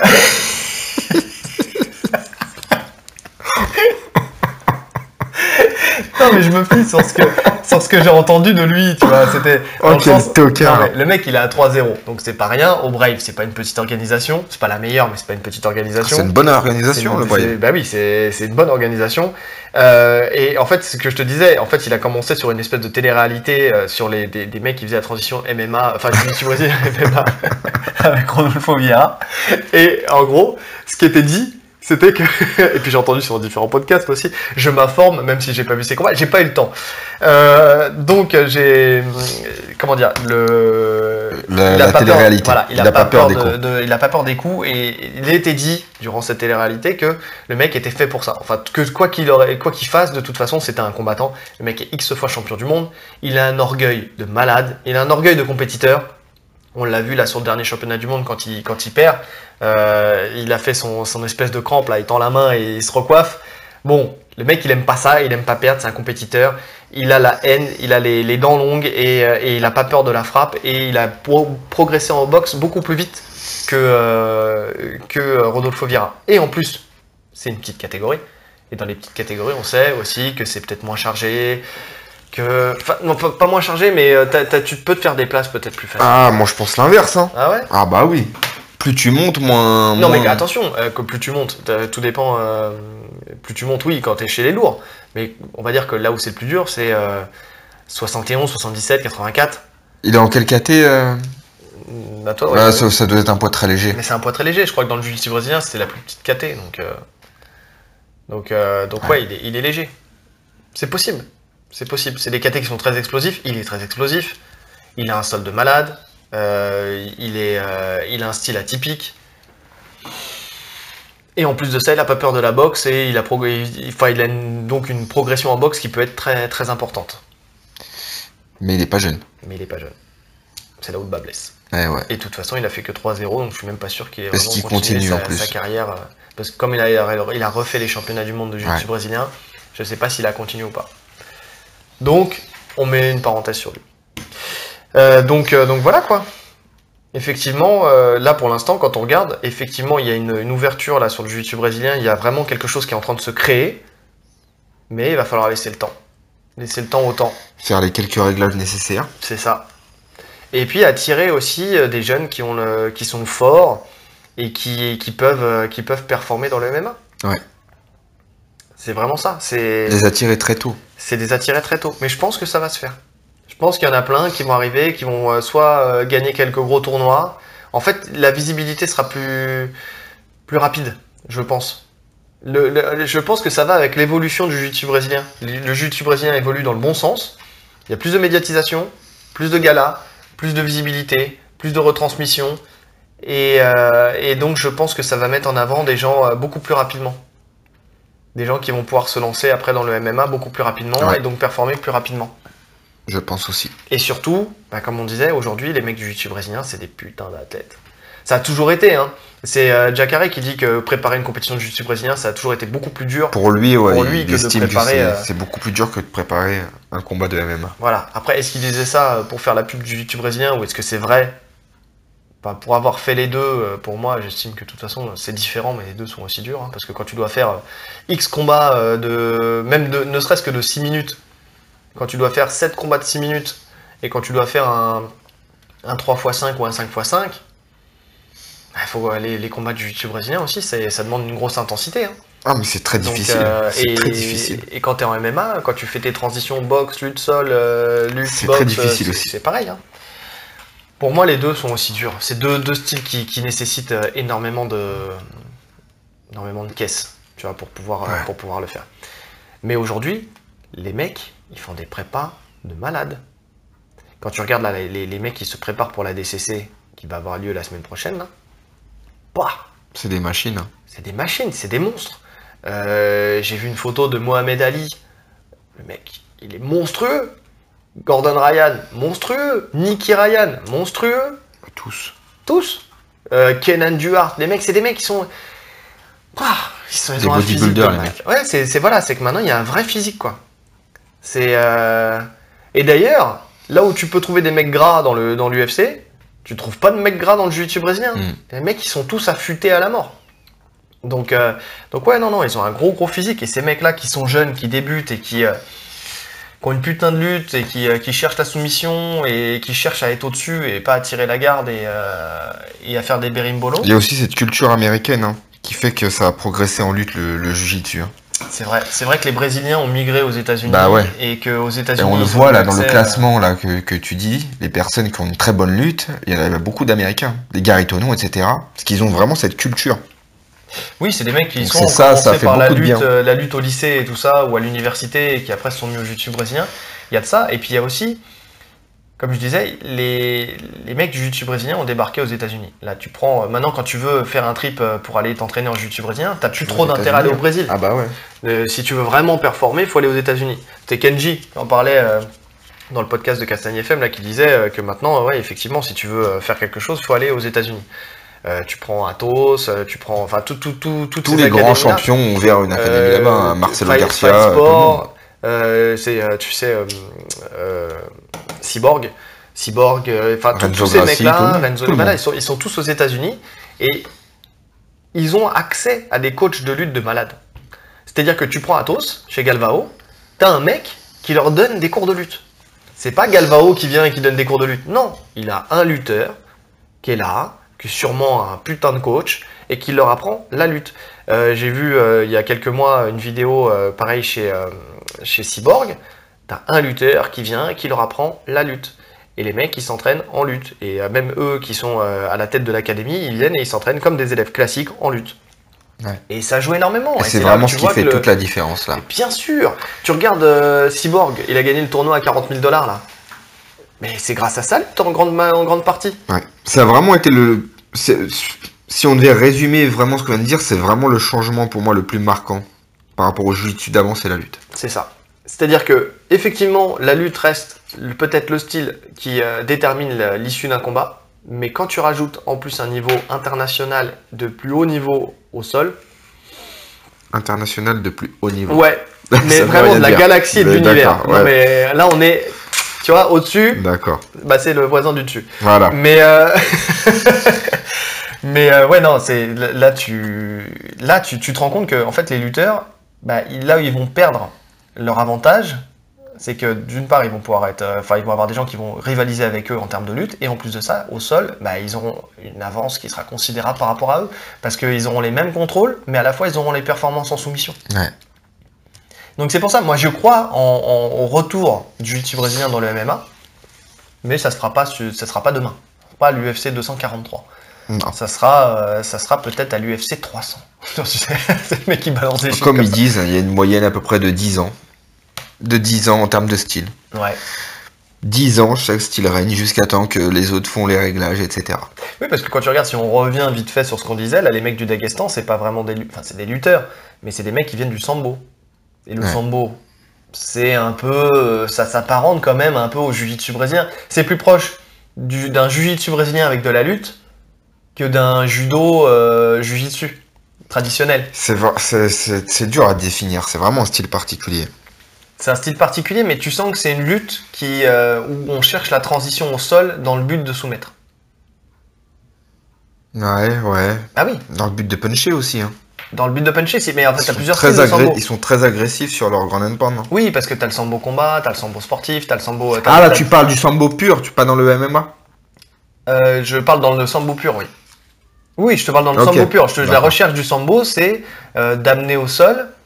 Déjà, eux ne tirent pas la garde. Enfin, tu vois, c'est. Ouais, c'est une autre culture. Il y a une autre culture. C'est vraiment, L'idée, euh, c'est vraiment de marquer des points pour gagner un combat. Il faut, euh, il faut vraiment amener au sol. Enfin, c'est vraiment une lutte. Ils cherchent à lutter, donc ils ont une, une très très bonne lutte. Mais une lutte où derrière, il faut immobiliser dans l'objectif potentiellement de soumettre pour finaliser ton combat. Ouais. Contrairement à un lutteur qui va chercher à t'immobiliser pour essayer de te mettre les épaules sur le dos ou juste de, faire, de te faire tourner pour marquer un point. Oui, ils ont les soumissions en plus. Ils ont le, tout, tout le jeu de la lutte avec les soumissions en plus. C'est ça. Donc ça s'apparente plus à du jiu-jitsu brésilien, entre guillemets. Enfin, en tout cas, c'est plus dans... Dans si une- avec une autre mentalité, mais oui. les, les familles Mais oui. par rapport au judo Newaza, ou même s'il y a la, la soumission qui revient un peu dans le judo, mais ça a quand même été perdu pendant longtemps, tu vois, le jiu-jitsu Newaza et tout ça. Donc, euh, donc ouais, c'est pour ça. Et je pense que, en fait, la nouvelle ère, c'est peut-être pas le jiu-jitsu brésilien, c'est peut-être pas le sambo, mais c'est peut-être, euh, ouais, c'est lutte à la soumission, quoi. Hmm. Donc, euh, donc ouais, si on peut-être pas mettre de grandes cases comme ça, enfin peut-être pas mettre de petites cases, mais une grande case qui serait des mecs qui cherchent, euh, qui cherchent à amener au sol dans l'objectif de maintenir et de soumettre. Parce que quand on regarde, tu regardes Nurma, euh, il, il cherche à soumettre. hein. Ils cherchent à soumettre à De chaque plus fois. en plus. Enfin, il y, a- il y a eu une période où il contrôlait, et puis il frappait, et puis voilà, c'était une punition. Mais maintenant, il se prend plus la tête, il cherche à prendre le dos, à étrangler. Il a tellement facilement le dos en plus. Bah oui. Donc euh, là, ces derniers combats, il a fait que ça. hein. Bah, je sais que McGregor, il l'a étranglé comme ça. euh, Dustin Poirier, il l'a étranglé comme ça. Il cherche à, à venir, à rentrer, à prendre le dos et à soumettre. Il sait qu'il lui reste plus beaucoup de combats, il veut les finir vite. C'est ça. Mais ouais, en Sans prenant le prendre de moins, de risque. risque, euh, le moins de risque possible. Mais il a raison, c'est intelligent. Mais donc, euh, donc effectivement, c'est, je pense qu'il y a cette, cette nouvelle vague qui arrive. Et en plus de ça, là, les mecs du jiu brésilien, ils arrivent avec, avec une fournée de clés de jambes et de clés de talons qui fait aussi une différence. Ouais. Qui fait qu'ils vont de nouveau être dangereux entre guillemets sur le dos. Ouais. Et tout le monde s'y met, hein, même ceux qui, qui s'y mettaient pas. Enfin, tu vois, euh, récemment, euh, il y a eu, euh, il y a eu qui, euh, je crois que c'est Pena. Il y avait Romulo Barral, Bouchécha. Enfin, ils, ils vont tous chez Danaher. Oui, j'ai vu le. Ouais, ils vont tous chez, chez Danaher Pour apprendre les clés de pour apprendre les clés de talon. Mais ils savent que c'est l'avenir. Tout le monde le voit, tout le monde le sent. Il y en a plein qui se sont voilés la face pendant longtemps, mais l'avenir a été de, de notre côté. Non, non, ça, ça vient. C'est vraiment le, le- la suite logique là. De, En tout cas là, c'est devenu voilà, c'est devenu normal. C'est la norme. Les clés de talon, c'est la norme. Donc voilà. Donc euh, on peut dire que euh, on peut dire que ça, ça vient. Il y a un balbutiement là, il y a un début d'étincelle et puis on va attendre de voir si ça prend feu quoi. Et, euh, et j'ai hâte de voir ça, de redorer un peu le, le blason du jiu-jitsu euh, dans le terme du MMA. Et peut-être que ça fera évoluer le règlement aussi. Peut-être que tu pourras euh, plus, euh, Oh, tu sais, dans le doute. dans le jugement. euh, ouais non, parce qu'ils veulent Alors quand ça, même. j'en doute. Ouais. C'est vrai qu'ils veulent privilégier. Et c'est là où tu vois qu'ils veulent privilégier les Américains entre guillemets. hein. Bah c'est dans leur intérêt. Hein. Ouais. C'est dans leur intérêt. Le, le public est américain. le- Une grande partie du public. Et oui, mais de moins en moins. Enfin, en tout cas, ça se. ça Ah mais leur cible, leur cible pay-per-view, ça reste les États-Unis. Donc, euh, donc voilà quoi. Mais en tout cas, en tout cas, c'est, j'ai hâte de voir la suite. J'ai hâte de voir euh, comment, comment ça va évoluer. Mais euh, ouais, bah écoute, on, on en reparle dans un an. Je pense que ça va aller vite. Hein. D'ici un an, déjà, on verra des. Ouais, on verra des débuts. Ouais, bah déjà, on va voir la, la suite de la carrière de ces gens-là. C'est ça. Et puis ouais, ça pourrait être l'occasion de faire un, un épisode bilan. L'épisode euh, 111. épisode bilan de, de, comment, euh, de comment évoluer. Au euh, rythme où on va dans un an, ça sera l'épisode 12 ou 13. Euh, oui, c'est possible. Oui, d'ailleurs, en parlant de ça, excusez-nous, hein, c'est vrai que on sait que que- qu'il y a quelques personnes qui nous écoutent. Je précise. Quelques-unes, 5. Ouais, il y en a Six. quelques 5 6. Non. Non non, vous êtes vous êtes quand même un petit peu nombreux à nous écouter. On a et on vous en remercie d'ailleurs. Euh, on sait que vous, vous attendez, euh, souvent il y en a certains, quand, je, quand je mets une petite story euh, qui dit que je suis en train de préparer le nouveau podcast, il y en a plein qui, sont en train qui, qui- se plaignent entre guillemets de ne pas avoir eu plus de podcasts et qu'il n'y ait pas plus de fréquences. La raison elle est toute simple, c'est que on n'est pas professionnel dans, dans, dans cet exercice, on a chacun notre métier. Et, et donc euh, le, le souci c'est que bah, il faut arriver à se caler. Euh, là aujourd'hui j'ai posé une journée de congé pour pouvoir, euh, pour pouvoir enregistrer le, le- le podcast. Ouais, puis il y a eu les vacances, il y a eu les vacances, on n'est pas parti à la même période. Ouais c'est vrai en plus on n'est pas parti à la même période et puis après bon de toute façon juillet août c'est un peu Enfin, moi je suis pas parti du tout. Mais euh, le mec nique tout seul son argumentation. Mais non, mais c'est c'est vrai. Non, mais en tout cas, c'est c'est assez compliqué de, de pouvoir se caler vu qu'on est deux aussi. Il faut qu'on arrive à se caler pour que pour qu'on puisse euh, qu'on puisse enregistrer. Donc c'est pour ça qu'on s'est basé. Au début, on était parti sur deux deux par mois. Après, on a on est resté sur un par mois. On arrive déjà, on a dépassé les 10 épisodes, on est à l'épisode 11, c'est déjà pas mal. C'est déjà bien. hein. C'est déjà pas mal. Alors je vous ferai pas l'affront de vous mettre saison 2 parce que. euh, Non, on peut pas parler de saison. Bah non, euh, non, non. On aurait un débit euh, régulier, je dis pas, mais là, non, saison 2, euh, ça serait présomptueux de notre part. Peut-être qu'un jour, euh, si jamais euh, vous êtes nombreux à nous écouter, à vous abonner et qu'on performe, euh, on aura peut-être des sponsors, on aura peut-être des trucs comme ça, et puis on pourra peut-être faire que ça. Et on sera plus professionnel, on aura plus d'infos, on sera, plus, enfin voilà, on pourra plus être sur le qui-vive de, toutes les différentes news du, du JJB et aussi du MMA, parce qu'on parle aussi un peu de MMA, même si on parle plus souvent de JJB et de grappling. Mais, euh, mais en tout cas, voilà, c'est pour ça, euh, c'est pour ça qu'on qu'on tenait à vous dire que c'est pas qu'on arrête, on n'arrête pas, on essaie de faire au mieux, on, est, on va essayer de continuer petit à petit. De toute façon, on a plein de choses à dire, euh, vu la fréquence à laquelle on parle. on avait besoin de, s'exprimer face à d'autres personnes. Mais, mais en tout cas, ouais, c'est juste. C'est juste que voilà, il faut, faut, faut trouver le temps de se caler et, euh, et j'espère que vous prendrez du plaisir et on espère que vous prendrez du plaisir à chaque fois à nous écouter euh, les fois où, où- où notre podcast sortira. Parce que nous, on en prend. Nous, on en prend à vous parler. Moi, je- franchement, à chaque fois que je sais pas ce que ce que c'est pour toi, enfin ce que ce que t'en penses, mais mais je pense quand je quand on est là en train de discuter, je pense à vous, à vous en train de nous écouter. Ouais. Ouais, c'est vraiment, j'essaie justement d'être le plus carré possible et d'être le plus euh, le plus fiable dans, dans ce que je dis. Et je pense que c'est pareil pour Oli. Ouais. Euh, pour essayer de, de vraiment faire en sorte que que, que, que, bah, vous preniez du plaisir à nous écouter. hein. On vous respecte quand même, même si on vous voit pas souvent. On essaye. On essaye. On essaye, en tout cas. En tout cas, voilà, on tenait à faire ce sujet depuis un moment, ça fait un moment qu'on en parlait, on a réussi à le caler, on l'a même fait passer avant d'autres sujets, parce que parce qu'on pense que c'est clairement d'actualité au vu des, des récents combats qui ont été faits euh, là, à l'UFC notamment. Donc, euh, donc voilà, j'espère que, que notre analyse vous aura plu. Si jamais vous voyez des choses à redire à, à ce qu'on a dit ou à rajouter, n'hésitez pas, il y a toujours la fenêtre des commentaires. hein. Euh, donc moi, j'ai déjà, pardon, j'ai déjà débattu avec vous. Ouais, là c'est la fin. Ouais, là on est, à, on est à presque deux heures. hein. Donc euh, Sérieux? non, non, on est à ouais, si à 20 minutes près, ouais. Ah ouais? On a 1h, euh, Ah ouais. 40 Ça passe vite hein, quand on vous parle. Euh, donc, euh, donc vraiment oui, euh, j'ai pris l'habitude de, de discuter avec vous via les commentaires, donc, euh, donc n'hésitez pas, j'adore échanger, j'adore débattre, donc, donc n'hésitez pas à, à revenir vers nous sur, ce- sur cet épisode, à rajouter de, des, des éléments ou à aller dans notre sens ou pas, parce que chacun, chacun a son objectif et sa, sa vue de la chose, donc n'hésitez pas. Abonnez-vous, Likez. likez sur SoundCloud, sur YouTube, Tatami Connexion. Et puis, euh, comme ils disent, hein, euh, appuyez sur la petite cloche aussi pour avoir les notifications à chaque fois qu'un nouvel épisode sort. Exactement. Comme ça, vous le ratez pas.